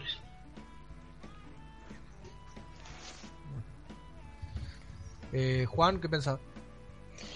Eh, no sé, es que es, lo que dice Sergio, es que es muy circunstancial, depende mucho de si los Clippers se se van en primera ronda o si, como decía Yago, ya juega unos playoffs tremendos eh, que le hagan subir su valor en el mercado. En ese momento yo no veo que Boston, y eso sí lo, lo pienso yo, que, que ya lo decía mm, en el grupo, eh, yo no veo que Ainge quiera traspasar a Thomas, o sea, más allá de todo lo que pueda venir, eh, me parece que desde el principio lo fue, lo fue a buscar cuando era gente libre, luego cuando el traspaso, el día este del, del, deadline, eh, Ainge estaba enamorado del, del juego de Isaiah Thomas. Y por eso no lo, ve, no lo veo, aunque a mí sí me gustaría que lo traspasaran porque, pues, o sea, para mí creo que no, él solo no es el líder que, nos puede llevar a un campeonato, pero igual eh, no veo que Ainge esté como en posición de traspasar. Buen punto, buen punto el de Juan. Eh, pues. Yo es algo que también que también te iba a plantear, Javi. Eh, yo veo a Ainge en posición con Thomas muy Pierce eh, Danny Ainge ofreció a Paul Pierce en su prime a cambio de la ronda con la que se drafteaba a, Chris Paul y no lo aceptaron los, los Pelicans. Así que no sé qué deciros. No sé, yo no, no, no veo por lo menos. Es Danny Ainge, es, ha traspasado a su abuela. Está perfecto, pero yo no veo ahora, ahora ese tipo de planteo. Está también el. Pues mira, el artículo que hemos subido ayer al Coincido, que, coincido lo que vos decís de, de que es un riesgo porque el draft lo tenés después, la agencia libre está después del draft. Y es algo que creo que fue Sarren el que pidió que se, que se modificara, que la agencia libre sea antes del draft, ¿te acordás? ¿Lo planteó? Sí, sí, sí. Justamente y es lógico. Porque le quita, le quita un montón de maniobrabilidad a las franquicias. Pero yo creo que Ainge va a tomar ese riesgo. Yo creo que va a traspasar y no sé, igual soy yo el que es un conspiranoico, pero no me parece demasiada casualidad que Denis, que lleva dos meses sin conceder una entrevista, la conceda al día siguiente que se conozcan todos los detalles sobre el acuerdo para decir que está buscando un traspaso? Yo para mí... Porque ha sido al día siguiente. Bueno, pero un traspaso, pero un traspaso para mejorar. Yo no veo un traspaso para, para mandar esto de vuelta... Lee, las declaraciones. Lo que está diciendo es que está haciendo un traspaso para... que quiere hacer un traspaso para ganar. Bueno, entonces, ¿en qué estamos? Si vos das a Toma, no es un traspaso para ganar. Hombre, depende de lo que venga recibo ese cambio de Toma. Pero a ver, ¿qué, tiene, ¿qué sentido tiene si yo traspaso, por ejemplo, te estoy diciendo una pelotudez, traspaso a Toma por Griffin? Eh, no tiene sentido. No tiene sentido, Javi. Hombre, ¿te quieres dando de, recibir a Griffin? Yo te estoy dando de que yo lo que no quiero es un jugador, que yo no quiero a Griffin ni quiero a Hayward, que no vas a ganar ahora. Yo lo que quiero son rondas. Por eso te estoy diciendo, eso no es un traspaso para mejorar. Eso no es un traspaso para Hostia. Vale, no, para ganar ahora no, pero es que no se acaba la NBA en 2018, Bueno, pero no se va, te estoy diciendo lo mismo. El planteo es, yo no lo veo a Stevens ahora firmando un contrato de 6 años para volver de vuelta a, lo, a donde empezó. Ni a Horford. Yo lo que... Ni a Horford. Exacto, lo que dice, es que el, el, Horford, es, la clave de todo esto para que no salga bien, Javi, porque no tiene sentido volver atrás cuando has fichado a Horford. Es que es eso, es que lo que iba a decir, o sea, si quieres traspasar a alguien, traspasa a Horford por Anthony Davis. Claro, eso es otro tema, Yago. Eso es hace, un momento hemos tenido, hace dos años hemos tenido 40.000 rondas súper buenas, súper malas y de todos los colores y no estamos en ningún lado, porque no estamos en ningún lado. Exacto. Es muy complicado. Yo hemos ¿Cómo, que ¿Cómo que hemos tenido hace, ¿Cómo que hemos tenido hace... Hostia, lo, pero que acabas de decir, Yago, si la primera vez que hemos elegido en el top 3 ha sido hace este verano, ¿qué rondas hemos cogido? va a dar algo, si hemos tenido rondas de Smart, hemos tenido primeras rondas a patadas, segundas rondas a patadas, que luego se han quedado en media, media lotería, que luego se han quedado en muchas segundas rondas. La ¿Qué quieres? Que hemos elegido, hemos elegido Yago, no se puede hacer, Javi. Que no se ha elegido. La ronda de este año va a ser top 5 fijo, por probabilidades. Vale y también podemos elegir a alguien que no nos aporte nada en dos años. Claro, podemos coger. podemos ese es el riesgo, coger a, podemos coger a Olinic otra vez en lugar de Yanis, obviamente. Pero estoy recibiendo algo a cambio de Thomas y lo que desde luego lo que no quiero ver es llegar a 2018 y perder a Thomas gratis o tener que darle 27 millones. Javi, planteate esto, planteate esto. Imagínate que ahora, como vos decís, en diciembre eh, Thomas eh, lo traspasa a Ainge por a Dallas, como vos decís. Imagínate yendo a, a, Horford y se le mira, te traspasé a Thomas eh, porque yo en realidad ahora estoy pensando a, a cuatro años. Los Phoenix Suns en el año 2004, en el año 2014 le dieron un contrato a Thomas y le traspasaron a los cuatro meses. No es la primera vez que pasa esto en la NBA. Pero le estás pagando 100 millones a pero, Horford. Claro, pero el tema no es Thomas, el tema es, que no tiene sentido en el contexto, con, lo, con, lo, que, con lo que has hecho antes. Y, y, lo, y, es lo que decía yo antes, que puede, que puede que el plan de, de Ainge tuviera solo, un- solo una salida y salió mal, que es Durant, que era terminar con Durant. No, no veo, no veo a Sí, es, todo es- esto con una sola salida. Es una hipótesis, Andrés, es una hipótesis. Pero Está bueno, bien. pero te quiero decir es eso. Y también, también tengo que darle la razón a Javi en el sentido de que yo estoy a favor de que se tomen riesgos, porque si no tomas riesgos, te quedas en la tierra de nadie para siempre. Entonces, Bueno, en, en algún pero- momento tienes que dar el clip. Y estamos en una situación muy complicada. Y conociendo, complicada. y, conociendo, y conociendo a Danny Ainge, en febrero vamos a tener un traspaso, ya sea por una superestrella o por rondas. Eso es que es eso, más eso- claro que el agua. es que eso lo dijimos el año pasado y no pasó nada. Hizo un artículo de 4.000 No, palabras que lo podíamos tirar a la basura ahora mismo. Bueno, como todos los míos, pero lo puedes tirar más este porque realmente no pasó nada. Pero con más ganas. Pero el año pasado no tenemos, pero el año pasado estamos en un contexto en plan que sabías cuál era el convenio y que era un drasmal. Este año tienes el. Han dicho ayer. Han sacado un artículo Adrian Wojnarowski ayer. Que consultándolo con ejecutivo, con cinco ejecutivos y general managers de la NBA. Y decían que era el mejor draft que ven desde el año 2003, que había cuatro jugadores franquicia. El año pasado estamos en un contexto en el que era el peor draft de los últimos cinco años. Sí, pero, pero no, yo Y no te hablo tenemos- de. Pero tú te vas muy, te vas muy al detalle. Yo te hablo del contexto de, de que nosotros veíamos algo lógico y segurísimo que había que traspasar, porque tenemos muchas rondas. Era algo, algo súper lógico, pero no pasó. No, no sé si me explico lo que quiero decir. porque ¿sabes? era un draft, porque era un draft malo. No, pero te vas al detalle. Yo te digo de que nosotros veíamos que era obligatorio traspasar algo porque no era viable tener tantas rondas. Era, era algo lógico. Decíamos, esto tiene que pasar 100% seguro. Porque es algo lógico. Olvídate del detalle y de por qué. Nosotros veíamos que era 100% lógico. Y no pasó. Entonces, es muy complicado. Y es que yo, de verdad, es una situación que estamos... No, no sé cómo va a salir esta situación. Es una situación complicada, pero yo creo que Stevens, es perdón, Steven Ainge va a apelar hasta el último momento para mejorar el equipo. Y cuando hablo de mejorar, no hablo de a mejorar en la perspectiva que vos me decís, Javi, sino en todo lo contrario. En tratar, en tratar de adicionar a Horford y a Thomas un jugador de elite.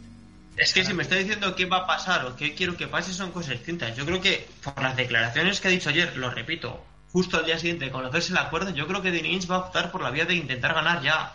Y creo que va a estar, y creo que en febrero se va a acabar trayendo al Cousins de turno lo que sea. Eso es lo que Javi cree que va a pasar. Lo que yo creo que quiero, lo que yo quiero que pase es completamente distinto. ¿Está bien? Bueno, Ah, yo te estoy planteando. Yo creo que- Está perfecto, está perfecto. Vos lo planteás desde tu perspectiva de lo que vos crees que es mejor. Yo en este momento Mm. creo que es mejor tratar de hacer eso, lo que dice Ainge. Tratar de adicionarle a Thomas y a Horford un jugador que nos dé el salto para poder mano a mano con Cavaliers. Y después nos arreglaremos con una cuestión de, de emparejamiento o lo que sea. Y andás a ver qué corno pasa con, con Golden State de acá a, a dos años. Que esa es la, la suerte irlandesa. Si mañana decide Ainge que me hace caso y vamos por la vía del draft, al día siguiente se lesiona LeBron y se va a de, Golden State. Es que los riesgos, los riesgos están ahí. Claro. Sergio, ¿qué pensás vos? No, yo lo comenté en cuanto planteamos el, el, debate este, que a mí era un debate que no me gustaba por todas las variables que no podemos controlar y que es todo eh, especulaciones. ¿Qué, ¿Qué opino yo?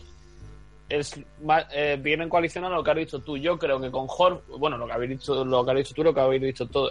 Con Horford ahora mismo en el equipo, con todo lo que le está dando, no puedes tirarte ahora cuatro años eh, peleando con, con los Nets casi.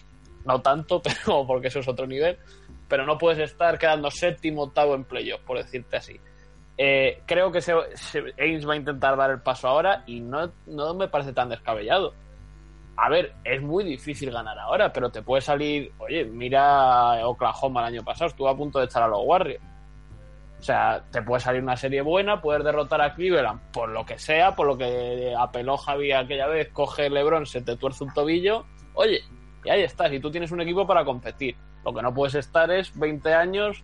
Bueno, pues a ver si el año que viene co- fichamos a no sé quién, o a ver si con Sí, esto. Claro, claro. Ahí Pero está lo es de que no tomar el llevamos, riesgo, eh, claro, sí. Pero es que no llevamos 20 años. ¿Hace cuánto? 6 años que estuvimos en la final de la NBA y desde aquí hemos faltado No, pero a no, playoffs. pero no te digo 20, digo 20 años de aquí a, a- a que podamos decir, a este ahora sí, cuando LeBron se retire, cuando los Warriors pues o se inunde California o yo qué sé. Claro, es que son muchas muchas variables. Yo pre- yo prefiero ir ahora.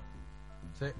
O si te sale un jugador de impacto inmediato, como pudo ser John Wall o como puede ser cualquiera, con ese. como Fulls no estás perdiendo nada con. Pero y, y si no, es que es la, es la misma teoría. Claro, pero es lo que estoy diciendo, pero siempre es. Y si imagínate, te traes, a, te traes a Full si tienes un jugador de impacto inmediato como puede ser John Wall. No sé si hay a Thomas, pero es- el escalón es muy por debajo y encima igual has drafteado a El Yarrab con el traspaso de Thomas. Son variables que no, que no podemos, no podemos Yo controlar. creo que la- el- va a estirar la cuerda hasta hasta donde le dé a Ainge. Hasta donde Sí. no, hasta de no vea no vea otra o no vea otra solución que volver a plantear esto como una cuestión de draft. En este momento no creo que tengan en la cabeza planteado una cuestión de draft inmediato, decir, bueno, tiro todo y vuelvo al draft. Porque, además, lo- tenemos, porque además tenemos las rondas de Nets y no podemos seguir drafteando tampoco todo el tiempo. Pero por eso te hablo de traspasar a esto. Es que ahora, por ejemplo, tienes a, a Isaiah Thomas le tienes controlado un año y a Bradley tienes un año. Si le traes a un jugador con el nuevo convenio, te traes a Fultz, le tienes controlado por siete años cobrando poco dinero. Y Pero- puede ser un jugador perfectamente de impacto inmediato. Claro, pero, pero es- te- si lo están diciendo los ejecutivos. Pero te, te sale bien todo esto si consigues un Towns. Claro. Que es- un Towns es una perla. Claro. Es muy complicado. Es que es el tema, es de, que es el no, tema de la situación. lo, claro. lo- lo que, lo que dicen este año todos los jugadores es que hay tres, cuatro jugadores que van a tener impacto inmediato en la liga. Sí, sí, pero, pero claro, pero, pero si tú quieres mantener el nivel y tener a Horford contento porque vas a ser, va a ser tu jugador que cobra 30 millones, supongo que lo querrás tener contento o querrás justificar que le has pagado 30 millones para algo y, y pi- pierdes a Thomas y lo juntas con rookies.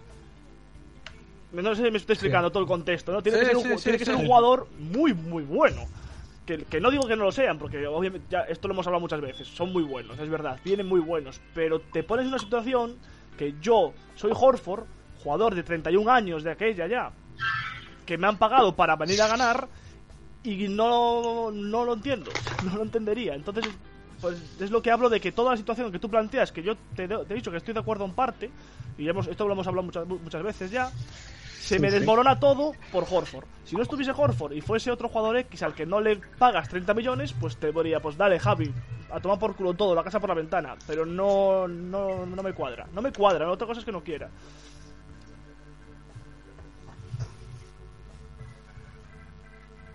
Silencio. Bueno, ronda final. Traspaso sí o no, eh, con sus variables y sus no variables. Vale. Eh, traspaso, sí, ahora no.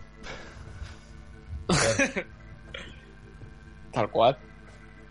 Juan, Eh, no, traspaso no. Javi. No es el momento. Yo sé que mi amigo Ander sabe de devaluaciones y yo prefiero hacer traspaso cuando la moneda está alta. Ahora. Toma, toma por culo. Palito la Argentina. No, son palitos, lo he comentado. Ya. Eh, yo quiero un traspaso, pero un traspaso para mejorar ahora. Pero Thomas, Yo estoy con. No, Thomas no. Por eso, por eso. Yo, yo, yo la pregunta pensé que era traspaso de Thomas. No, ¿No? Thomas. Vale, vale. Sí, sí, sí, sí, era así la pregunta. Juan, Juan ya dijo, sí. Allá están todos. bien. Sí, ya. Salimos ahora a la palestra para responder a vuestras dudas. Empieza la rueda de prensa oficial de la semana. Good afternoon, everybody. Thanks for being here on our media day. We're excited to have you guys all with us. Um, any questions? Okay, let's move on.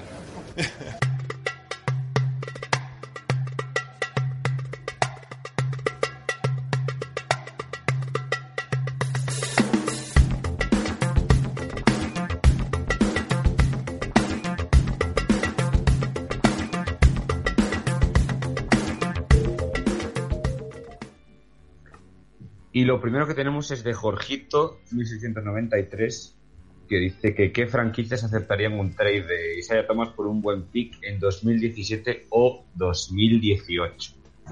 Eh, Javi, venga, que es lo tuyo. ¿Cómo, cómo, cómo? ¿Que no me he enterado? Es que se ha cortado justo con esta mitad. aceptarían un trade de Thomas por un buen pick en 2017 o 2018. Ese es el problema, que creo que o muy pocas o ninguna. Entonces, todo lo que planteaste. Claro, entonces es imposible. Desmontado te- en 10 es lo que te segundos. estoy diciendo. De- Gracias, Jorgito. Acabas de demostrar que Javi está diciendo pelotudeces. Pero, otra vuelvo a explicar que una cosa es lo que yo creo que va a pasar, otra cosa es lo que yo quiero que vaya a pasar. En Eh, 10 cago, segundos, Javi. en 10 Pues segundos. tú quieres algo imposible porque en realidad no quiero volar, ¿eh? En una frase que además ¿Cómo? es- La pregunta es, Vale, la pregunta, el debate ha sido en plan, ¿qué van a hacer los Celtics? No, la pregunta ha sido, ¿qué, cre- qué, qué haríais? Pues yo le traspasaría. Sí. Vale, yo creo que Timberwolves. Puede ser. Timberwolves. Timberwolves. A, Timber- No, tienen muchos bases. a Timberwolves le pasa un poquitín como le, le pasa a Boston. ¿sabes? En plan, Boston dice, sí, quiero tener una estrella, pero no quieren nada, dar nada a cambio. Y Wolves está igual. Ha dicho el No, otro día Wolves- Thibodeau que Wolves quiere no está igual. No. Wolves tiene estrellas, lo que necesita es experiencia. Eh, Y un base. correcto. Exacto. Pues el Pelicans mejor podría jugador. jugar. Pero Pelicans también, su segundo mejor jugador es un base. Lakers no, Nuggets tampoco. Dallas. Dallas podría Mavericks. colar. Mavericks, Wolves, Kings, Milwaukee te podría dar una primera ronda por un base. Puede ser. pero está con Giannis, ¿no? No importa, pero lo pones a Giannis de, de- de- lo pones a Thomas de revulsivo de, de pero la en las últimas entrevistas que he visto de Kidd quería, de, de Jason Kidd quería a Giannis con mucha bola, entonces no sé hasta qué. Pero Yo creo que su ronda- ventaja diferencial es el tamaño que tiene. Pero para entrar en la segunda ra- en la segunda unidad, Sí, pero sí que sí, pero sí que no tiene sentido lo que dice Yago según lo que están cogiendo, ¿no? Que es gente alta, con mucha Alta, envergadura y que y versátil, entonces no Y que la primera ronda de los- Milwaukee los- tampoco va a valer mucho. Magic, Los Knicks te la Magic pueden, dar.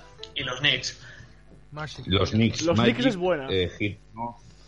Nets ya lo tenemos. Y 76ers. Sí, pero el problema de Knicks es lo de Pues, siempre. Ga- Ganaríamos los dos, pero ¿quieres mejorarlos a ese precio? No, pero los Knicks no creo que suelten rondas tan fácil ahora, ¿eh? no tienen Desde el principio no quiero un trade, así que. Sí, ya, ya tienen las suyas, ya las han recuperado. Claro. Siete. Sí. Denver, Denver podría ser otra. Denver tiene a Moody, no sé qué decirte. Sí, pero es que están con la mierda, como ya hay. El Tixton. Eh, ¿Sería más conveniente buscar un proyecto un par de años viendo cómo está el panorama a día de hoy? Sí. Justo querías. Juan. Sí, sí, pues yo creo que es lo que pensamos todos. En ese momento no estamos para pelearle a, ni a Cleveland ni mucho menos a Golden State. entonces- Si habéis dicho lo contrario antes, cabrones. No, hemos dicho las formas, hemos dicho eso. Y yo, y Sí, yo sí. quiero, quiero competir ahora. Yo quiero competir ahora. Yo también. Difícil.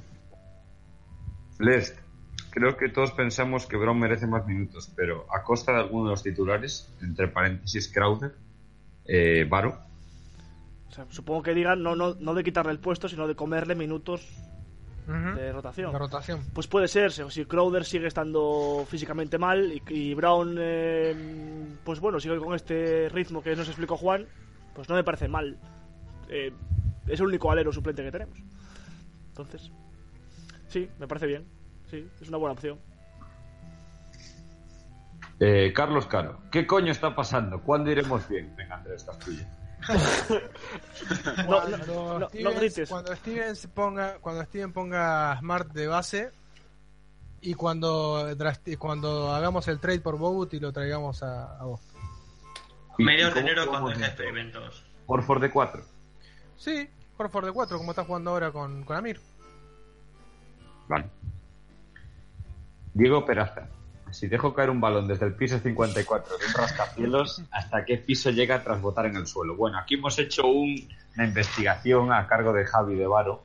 Uf, qué jaleo, macho, ¿eh? No me acordaba yo de Os, bachiller. os voy a pasar con ellos, Diego. Por favor, preguntas chicos simples la próxima vez. Si simple es, es una pelota. que Cae, tampoco. A ver, eh, en ese problema faltaban datos, así que les hemos estado buscando. Hemos puesto que de media un piso tiene 2 metros de altura, así que 54 pisos por 2 metros son 108 metros de altura de, las que, de la que cae. Hasta aquí bien. Hemos buscado, hemos buscado el peso de un balón de baloncesto y de media son 600 o 700 gramos de peso. Como la tabla de 6 es más fácil que la de 7, 600 gramos de peso. Vale, obviamente el balón va a caer. Lo que no sabes es cuánto va a subir. Para saber cuánto va a subir, necesitas saber a qué velocidad va a impactar contra el suelo. Pues para eso tenemos el principio de conservación de la energía. Que es decir, que la, ener- la energía ni se crea ni se destruye, sino que te la consume Olinic. Es decir, se, digo, se transforma. Así que la energía potencial que tiene el balón arriba es igual a la energía cinética que tiene el balón abajo. El peso del balón por la fuerza G por la altura, que es la energía potencial que tiene al principio, son 630 julios. Hasta Esa energía se transforma Eso al llegar al suelo es cero energía potencial porque ya no está a ninguna altura, sería un cero multiplicado, sería cero, es decir, esto es energía cinética. Hacemos la fórmula inversa de la energía cinética, que es un medio, es la mitad de la masa por la velocidad al cuadrado, ahí despeja la velocidad y te sale que el balón está ahí al suelo, golpea el suelo a 32,4 met- 32,4 metros por segundo. Bien.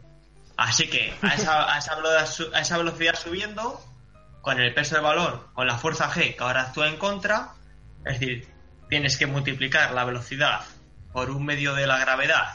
Luego Diego te, pa- te pasamos un... Y de restarle, cabeza. y restarle, y restar la mitad de la gravedad por el tiempo que estás viendo al cuadrado, el tiempo lo hemos despejado antes viendo la, la velocidad entre G, pues nos da que el balón sube a una altura de 51 metros, es decir, hasta el 25, hasta el mediados del 25 o 26 pisos. Muy bien, vamos. Pero esto sí... Aprende, aprende Sí, sí, física con el despacho de Agüero.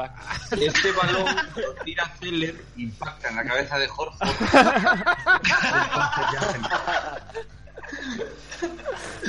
Pero titular. Buena variante. Buena variante. Claro, viento, acera, me faltan ahí datos. Claro, hemos, todo esto es en un contexto en el que el balón no pierde energía al rebotar y en el que no hay no, no, y en el que no hay velocidad de rozamiento por el aire. Son datos que nos faltaban. Claro, Andrés, tú, tú esto en tu época con, con Abaco, ¿cómo lo calculabais? Y esto... eh, eh, para que yo llegaba a la calculadora científica, Varo. No tan- ¡Hostia! tan- Estás- pensé que era más Joder. mayor. La, primer- la primera que se hizo, ¿no? La, primer- la primera. Te dan lo mejor. Os he recomendado. Si Smart está mejorando mucho, si Horford ofrece mucho y Bradley es el mejor escolta del este, ¿qué le pasa a los Celtics? Sergio. Pues básicamente que no jugamos a nada, que defendemos en, en periodos de 5 minutos por partido. ¿Está bien? Y no sé, ahora mismo Y que eso no, es lo y primero que, que, se me y ocurre. que no ganamos partidos, Y básicamente. que, y que hay gente que no tiene sangre ninguna. Que, Mo- que Amir ha empeorado y que no están Salinger ni Turner. Y Olinick. Tampoco está. No, Olini que está, ese es el problema. Y que el año pasado y, y que, y- y que el año pasado seguramente el roster jugó de demasiado bien. Entonces, como jugó Claro, muy, muy sí. por encima de sus expectativas, entonces como que las tenemos un poco cambiadas ahora. No pasa nada. Cuando pongamos a Smart de base, al rebotero, eso mejora. Y dejemos de tirar triples a lo loco. Pueden tirar triple a lo loco. Y atrapemos un rebote un día, así, por, aunque sea de refilón. Oye, Eh, por cierto, estamos- decir- hemos ganado los, bueno, ya, hemos ganado los siete partidos en los que hemos cogido más rebotes que el rival, ¿eh? Sí, bueno. este, rebotes y tiro libre, dijo mi viejo. Toda mi vida me lo dijo. También, también ganábamos antes, cuando metíamos el 38% de tiros de 3, ganábamos todos los partidos, pero cuando jugamos contra Toronto metimos el 40 y perdimos porque son mejores que nosotros. es complicado. Es decir, nos faltan cosas. Larry, Be- Larry Beer, 33. Eh, ¿Por qué Jerebko juega tantos minutos y por qué está tan empanado Jalen? Varo. ¿Por qué está tan emparado Jalen? Es la última.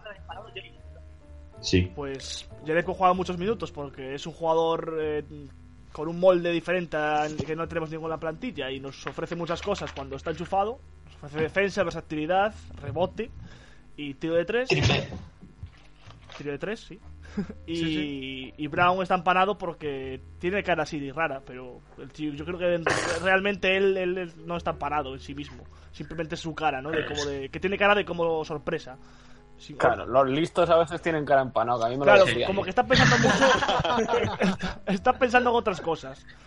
Pero que, pero que no es empanado. ¿Cómo puedes, ¿Quién eres? ¿Cómo puedes preguntar si está Jalen empanado cuando tienes en el equipo a Hacerle y Lini? Ya, es un poco rara la pregunta. ¿Quién la hizo? Matías Rataro. ¿Creen que el equipo eh, ha perdido la regla primero defensa y después ataque y ahora sea viceversa? No, es un problema de ejecución defensiva. Ya lo expliqué con el tema de los cambios entre perimetrales y, e interiores que hay que dejar de hacer al tontón. Eh, y yo creo que es donde se mejore eso, con la adición de algún reboteador va a mejorar muchísimo la defensa. No es una cuestión de que está eligiendo hacer cambios continuamente cuando está comprobado que no funciona. al inicio de la temporada, porque al inicio de la temporada sí no se estaba defendiendo nada, me acuerdo el primer partido, creo que contra Brooklyn tomaron mil tiros abiertos, pero ahora no es así, pero igual los cambios siempre dejan el mismatch a favor del rival o cuando la pelota no entra igual nos cogen el rebote. Ujú, exacto. Es que ayer quedaba, por ejemplo, Bradley con Batum. Le sacaba dos cabezas, le tiraba por arriba. Quedaba eh, Horford arriba marcando al base. Quedaba Crowder marcando a un tipo más alto. Y entonces no agarramos rebote, perdemos el misma- el mismatch de velocidad, perdemos el misma- mismatch de altura. No tiene ningún sentido. Yo creo que, espero que sea una cuestión de, de probada de Steven, que ahora diga en enero, esto no va, volvamos a lo que estábamos haciendo el año pasado, de ayudar abajo en el poste bajo cuando hay mismatch, cambiar cuando tengamos que cambiar, o sea, perimetrales con perimetrales, interiores con interiores, y volver a lo que estábamos haciendo, el librito de siempre, Ah. muchacho. Señores, el año pasado que acabamos terceros del este y que tan perfecta fue la temporada, Terceros 19... Quintos. Acabamos terceros empatados con récord. Pero acabamos sí, acabamos terceros. Quintos. Acabamos con el tercer mejor récord. Acabamos quintos. Ah, es un diferente. Vale, pues eso, lo que voy. El año pasado que es tan ideal, que tantas pollas en vinagre, que también se defendía y que tan maravilloso era todo, 19-19 el Sí. 7 de enero. Sí, Ya, y, no cambiaba- y no cambiábamos en todas las en todas las posiciones de defensa. Ya está, pues. Cuando Está a. Smart lo pongan de base y le den la pelota para que Es una conjunción de todo. El socio capitalista del podcast, la mamá. ¡Vamos, Doc! Tendremos paciencia para dejar esta línea a Warriors y centrarnos en la 2020. Se puede hacer muy largo. Coincido. Em, Que se va a hacer no muy largo. Es que Doc es también muy Javi, viejo, venga. ¿eh? Es muy viejo Doc también. ¿eh? Repito, no se hace tan largo. No hace si han pasado seis años de las últimas finales de NBA que hemos jugado. Nos hemos perdido un año de playoff en los últimos 10 años. Señores, es la NBA y hay otros 30 equipos que juegan a lo mismo. Yo creo que no pasa nada por reconocer que no vas a ganar a Warriors y a Cavaliers en tres años. Cobarde.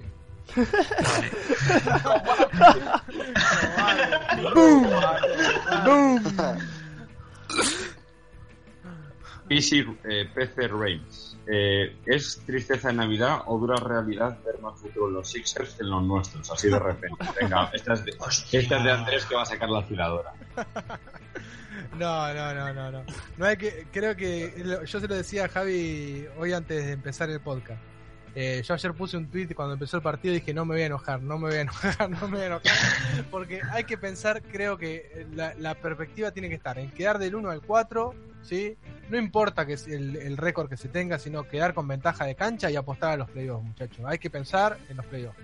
Y yo creo No que y yo creo que, el- que, el- que la pregunta de este chico eh, dice es más en el sentido de que y también nos pasa nos pasa a todo el mundo que cuando ves un equipo joven con estrellas jóvenes como que parece mejor Sí. y que todo va a ser más bonito pero bueno Yo ayer vi un ratito de los Sixers y te puedo asegurar que no me. No, me- Es que- los empantanados de los, de los Lakers. Los Es que- de los Lakers le ganaran tan fácil. Dije, no, ¿sabes qué? Es que me dices, en plan, ¿no te da miedo o, o envidia a los Bucks? Hostia, pues un huevo. O Minnesota, pero los Sixers ninguna. No, no. Jaume Yanni. Oh, sí. Eh, viendo cómo está jugando Smart de Playmaker y el rendimiento off-ball de, de Thomas, ¿dejaríais en la segunda unidad a Bradley? Sergio. Lo dijo en verano. Eso, eso lo hemos debatido muchas veces. Yo. Yo lo dije en verano. Sí, Javi ¿qué estaba es- de acuerdo. Yo personalmente lo. yo personalmente lo dije entonces y lo digo ahora, yo lo veo bien así como está. No me parecería un cambio descabellado, tampoco vamos a decir que. Pero yo ahora mismo no tocaría ese, esa rotación, vamos. O sea, ese el quinteto. Hay que darle la pelota. Y Iván Fernández. Estamos teniendo un mal balance ante los equipos grandes. ¿Qué pensáis que nos falta para estar en ese grupo de élite? Oh, oh, oh. Jugadores no, no, no, no, no. Una, una. Una. Una, dos, Dos, tres.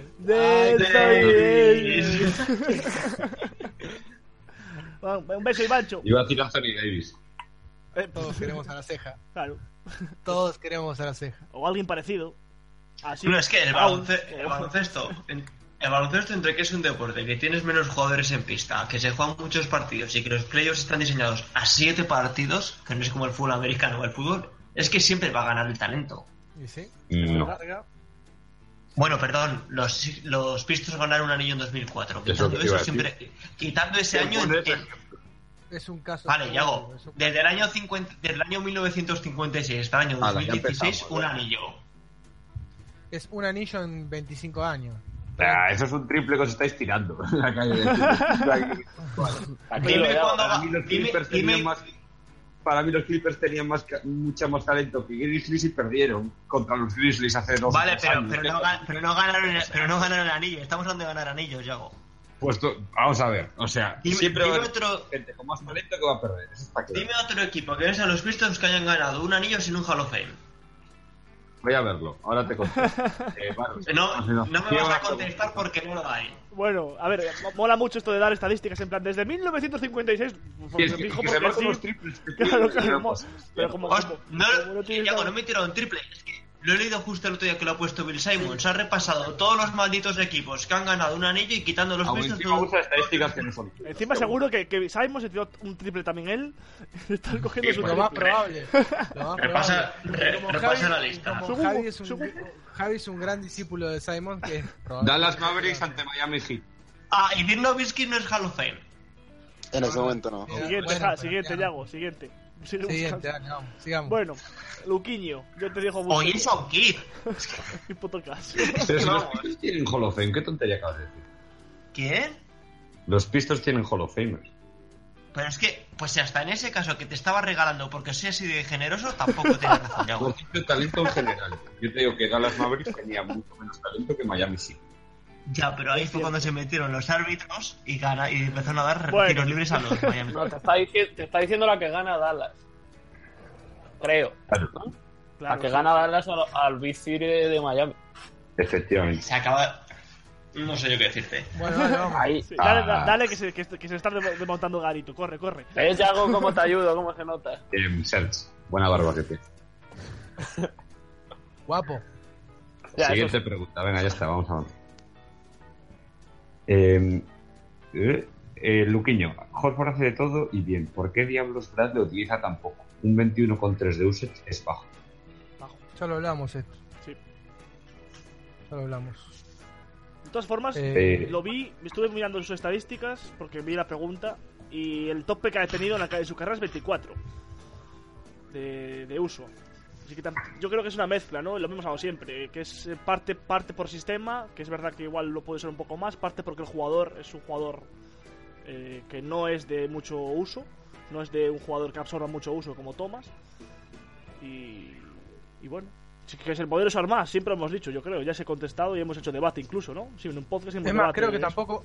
Sí, creo que tampoco es, de- es por, el, por el órdenes de Steven, porque se ve que cuando no está entrando en juego Eh, y ahí pasa el entretiempo, lo que sea, Horford sale con otra mentalidad. Y hemos visto el cambio, ¿eh, Andrés? Sí, es como que no lo tiene incorporado, ¿no? Entonces eh, Claro. tiene que aprender también a que, a que tiene otro tipo de rol al que tuvo en toda su carrera. Exactamente. Sí, sí. A que tiene que tomar más responsabilidades o lo que sea. Entonces también creo que va por ese lado. Pero desde que hicimos el debate, incluso en el podcast del, del, del uso de Horford, Hmm. que yo, yo he visto un cambio. O sea, se ha visto más responsabilidad, sí, sí. se ha visto más aclarados, más unos contra uno, más tiros decisivos, aunque los falle. Sí, sí. Eso es otro tema, pero bueno. Sí, sí. Sí, sí. Sí, coincido, sí. Hacker Celtic. Eh, ¿por, qué, eh, ¿Por qué crees que a los equipos de Stevens les cuesta tanto empezar? Con plantilla nueva es normal, pero con continuidad. Eh, Juan, por ejemplo. Pues es que si se refiere a esta temporada, pues sí es cierto que no hubo muchos cambios, pero los hombres que se fueron, eh, Solinger y Turner, y el que vino Horford, pues son, digamos, cambian el panorama completamente, tanto en ataque como en defensa. Entonces, eh, obviamente, eh, pues Stevens toma estos primeros dos, tres meses para, para experimentar cuáles son las, las alineaciones, la- el funcionamiento defensivo y demás que mejor le viene al equipo.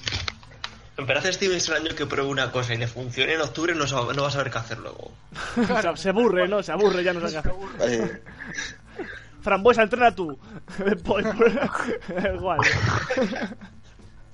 Eh, Hacker Celtic. Pregunta chorra que da para debate. Hemos jugado mejor sin el enano. ¿Nos sobra? Nunca sobran 26 puntos por partido. No sobra, que no va a sobrar. No, no, para nada. O sea, han contestado tal cual. Pues ya está. Y de hecho el debate iba por ahí un poco también. El bloque del traspaso. Va a haber traspaso seguro. En mayoría también a ejercer. En mayoría se incluyen a interiores. No os creará un problema en configuración de plantilla. Puede ser. Mm, Depende que interior, depende que interior venga. Las características. Eh, las características del interior, sí. Sí, puede ser. Por eso yo insisto con insisto con Bogut, porque me parece un jugador que por más que sea pesado, es un jugador que sabe pasar la pelota, que rebotea bien y que sabe abrirse, eh, abrirle Y caminos defiende. a los perimetrales y defiende. No, pero- Ahora, si vos me, pe- me, me decís, traes a Cousin, ahí ya la ecuación se me empieza a enmarañar un poco con, por las características mismas de Cousin y de Horford. No, pero yo- se Eh, refiere a otro tema, yo creo. Yo creo que este chico dice, Acker, dice que, que la, co- a ver, es una plantilla configurada para no coger rebotes. Como vengo de interior que los coja, sí que va a haber un problema por la configuración de la plantilla. Ahí, Olinic en el banquillo Claro, haciendo pero ¿qué está pasando? O sea, yo, yo, yo no vine a jugar a esto, ¿sabes? Aquí, o sea, yo aquí no vine a jugar a esto. No lo sé. A ver, realmente estamos, estamos hablando que Horford está mucho tiempo por el perímetro y que tiene poco uso, tampoco pega tan mal con Cousins. No, por eso te digo, ¿no? Eh, tengo mis dudas con respecto a si Cousin puede eh, adaptarse con Horford. Eh, más que nada con las, el- por las alineaciones, no porque no puedan hacerlo ellos, ¿sí? Claro, sí. Sino por las alineaciones bajas que le puedan llegar a poner del otro lado y nos puedan llegar a complicar. Así todo, eh, jugadores de talento de ese nivel creo que se terminan acoplando.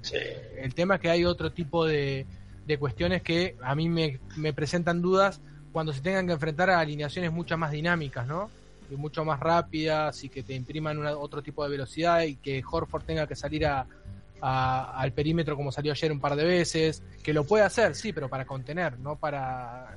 Si te le hacen un, te, te hacen un, un aclarado va a perder siempre. Paso tienes a Jonas. Sí, sí, sí, bueno, no sé. Pero bueno, sí, sí, es, es complicado, no es, no es, no es fácil. Diego San Gabriel. No tendrá más valor eh, Bradley que encaja en cualquier equipo que Thomas con unas características específicas para estos Celtics. ¿Mm? Eh, por alusiones, Javier. Traspaso. Por ilusiones. Eh, no sé, es que en la NBA la gente no valora en absoluto la defensa.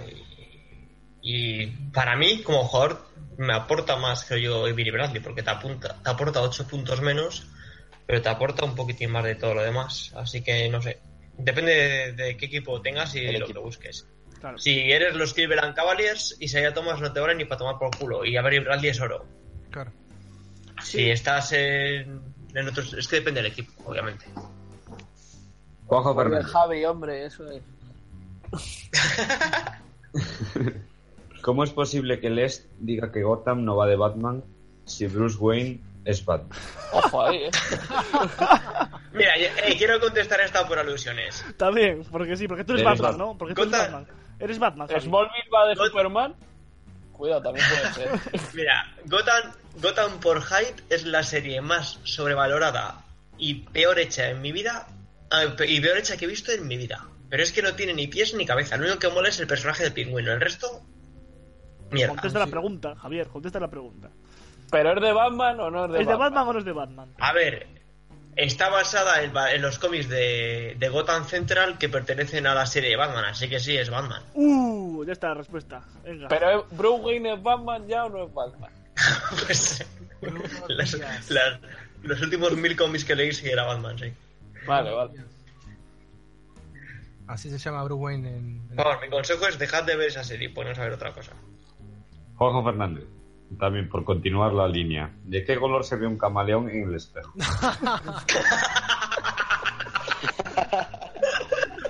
No sé por qué, no sé por qué está bizco, se tiene que poner de lado. Ya, esto, se, esto se está desvirtuando demasiado. Juan, Juan. Ponele, eh, qué sé yo. Ve, con la camiseta de Rick me veo amarillo y azul como la camiseta de color Riquelme. Juan Román Riquelme. Eso es. Esa es. Les, ¿me podrían ayudar con este ejercicio, ejercicio de financiación de una empresa? Por alusiones No. contesto yo, sí, podríamos, pero co- eh, cobrando. Resuelta la pregunta, nos ayudar- toca ya ver qué nos queda. Ayudar Eh, cobrando, ¿eh? muchas gracias a todos por responder. Como siempre, el hashtag el despacho responde. y nos queda ver qué, qué queda en el calendario para las próximas semanas hasta el próximo podcast, que va a estar muy cerquita de fechas navideñas. Vamos a ver cómo lo cuadramos todo.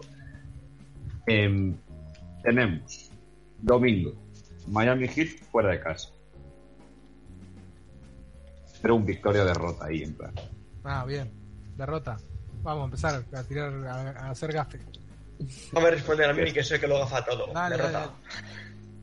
Memphis, fuera de casa el Derrota. martes. Hostia, 35.000 rebotes nos cogen.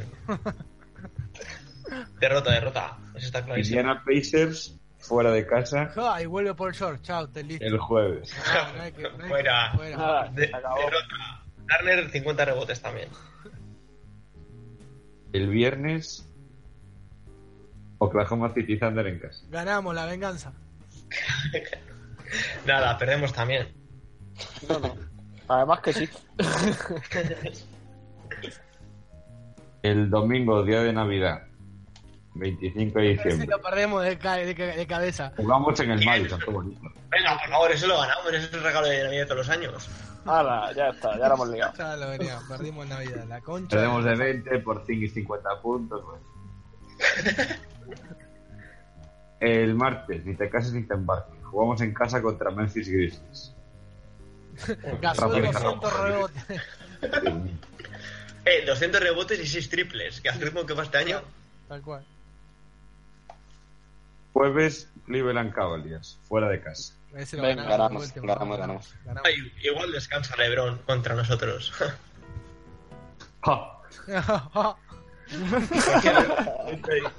No, lo digo porque es, porque lo es, porque lo es siempre. Faltaba el ja de, de Javi. No, porque- porque- es que el, el LeBron es un desgraciado. En lugar de descansar contra nosotros, siempre descansa contra algún rival directo, contra alguna cosa. No tiene El- corazón. El otro día le pusieron una foto de un, de un hincha que había ido hasta, hasta Cleveland, se había hecho como 800 kilómetros, había pagado como mil dólares y dice, Lebron está en la casa. Sí. Sí, sí, sí, pasó ayer. O la semana pasada, sí. Que le ponían Sí, todos carteles de me has arruinado la Navidad o algo así. Es que se- seguimos, seguimos siendo el equipo que más puntos ha anotado en su carrera, ¿no? Siempre. Sí. Como Bailey, como...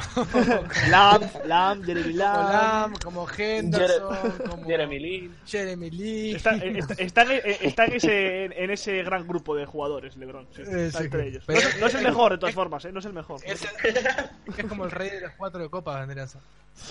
De King. Y el último, Miami Heat Otra vez. en casa. Bueno, Ganamos. ganamos, fijo. Bueno, Venga, ese sí. Ese digo yo que sí también. Lesiona a Whiteside en el primer cuarto, piña de... Está jodido este. Ahí va. En enero empieza lo mejor, chicos. sí. Bueno, Bueno, Ahora, pues todo el mundo con está- esto eh, ahora, hemos, estos días hemos perdido partidos, pero hemos estado ahí con Houston y con Oklahoma, así que paciencia. Sí, eh, Madre por virtudes. Eh, bueno, señores. Con esto cerramos ya. Mm, muchísimas gracias por escucharnos, como siempre. Volveremos, eh, bueno, informaremos de cómo haremos dentro de 15 días, porque estamos echando cuentas y ya se nos está echando el tiempo encima. Y claro, que más de uno va a estar pues, eh, típico perdido y esas cosas, pues no sé. Típico. Sergio. No sé qué. No- Dilo, dilo claramente, de- dices el típico perdido de Sergio. O sea, Por no decir los nombres. Bueno, chicos, Pues eso, que ganen los Celtics, dennos sus artículos. Muchas gracias por escucharnos. Califiquen, califiquen. dale like, dale a like, suscríbete. Dale like. Blo- bloquear a Barito en el Twitter. Venga, un abrazo, un abrazo. Abrazo. Chao, chao. Abrazo. Chicos. Chao, Paco. Pacos.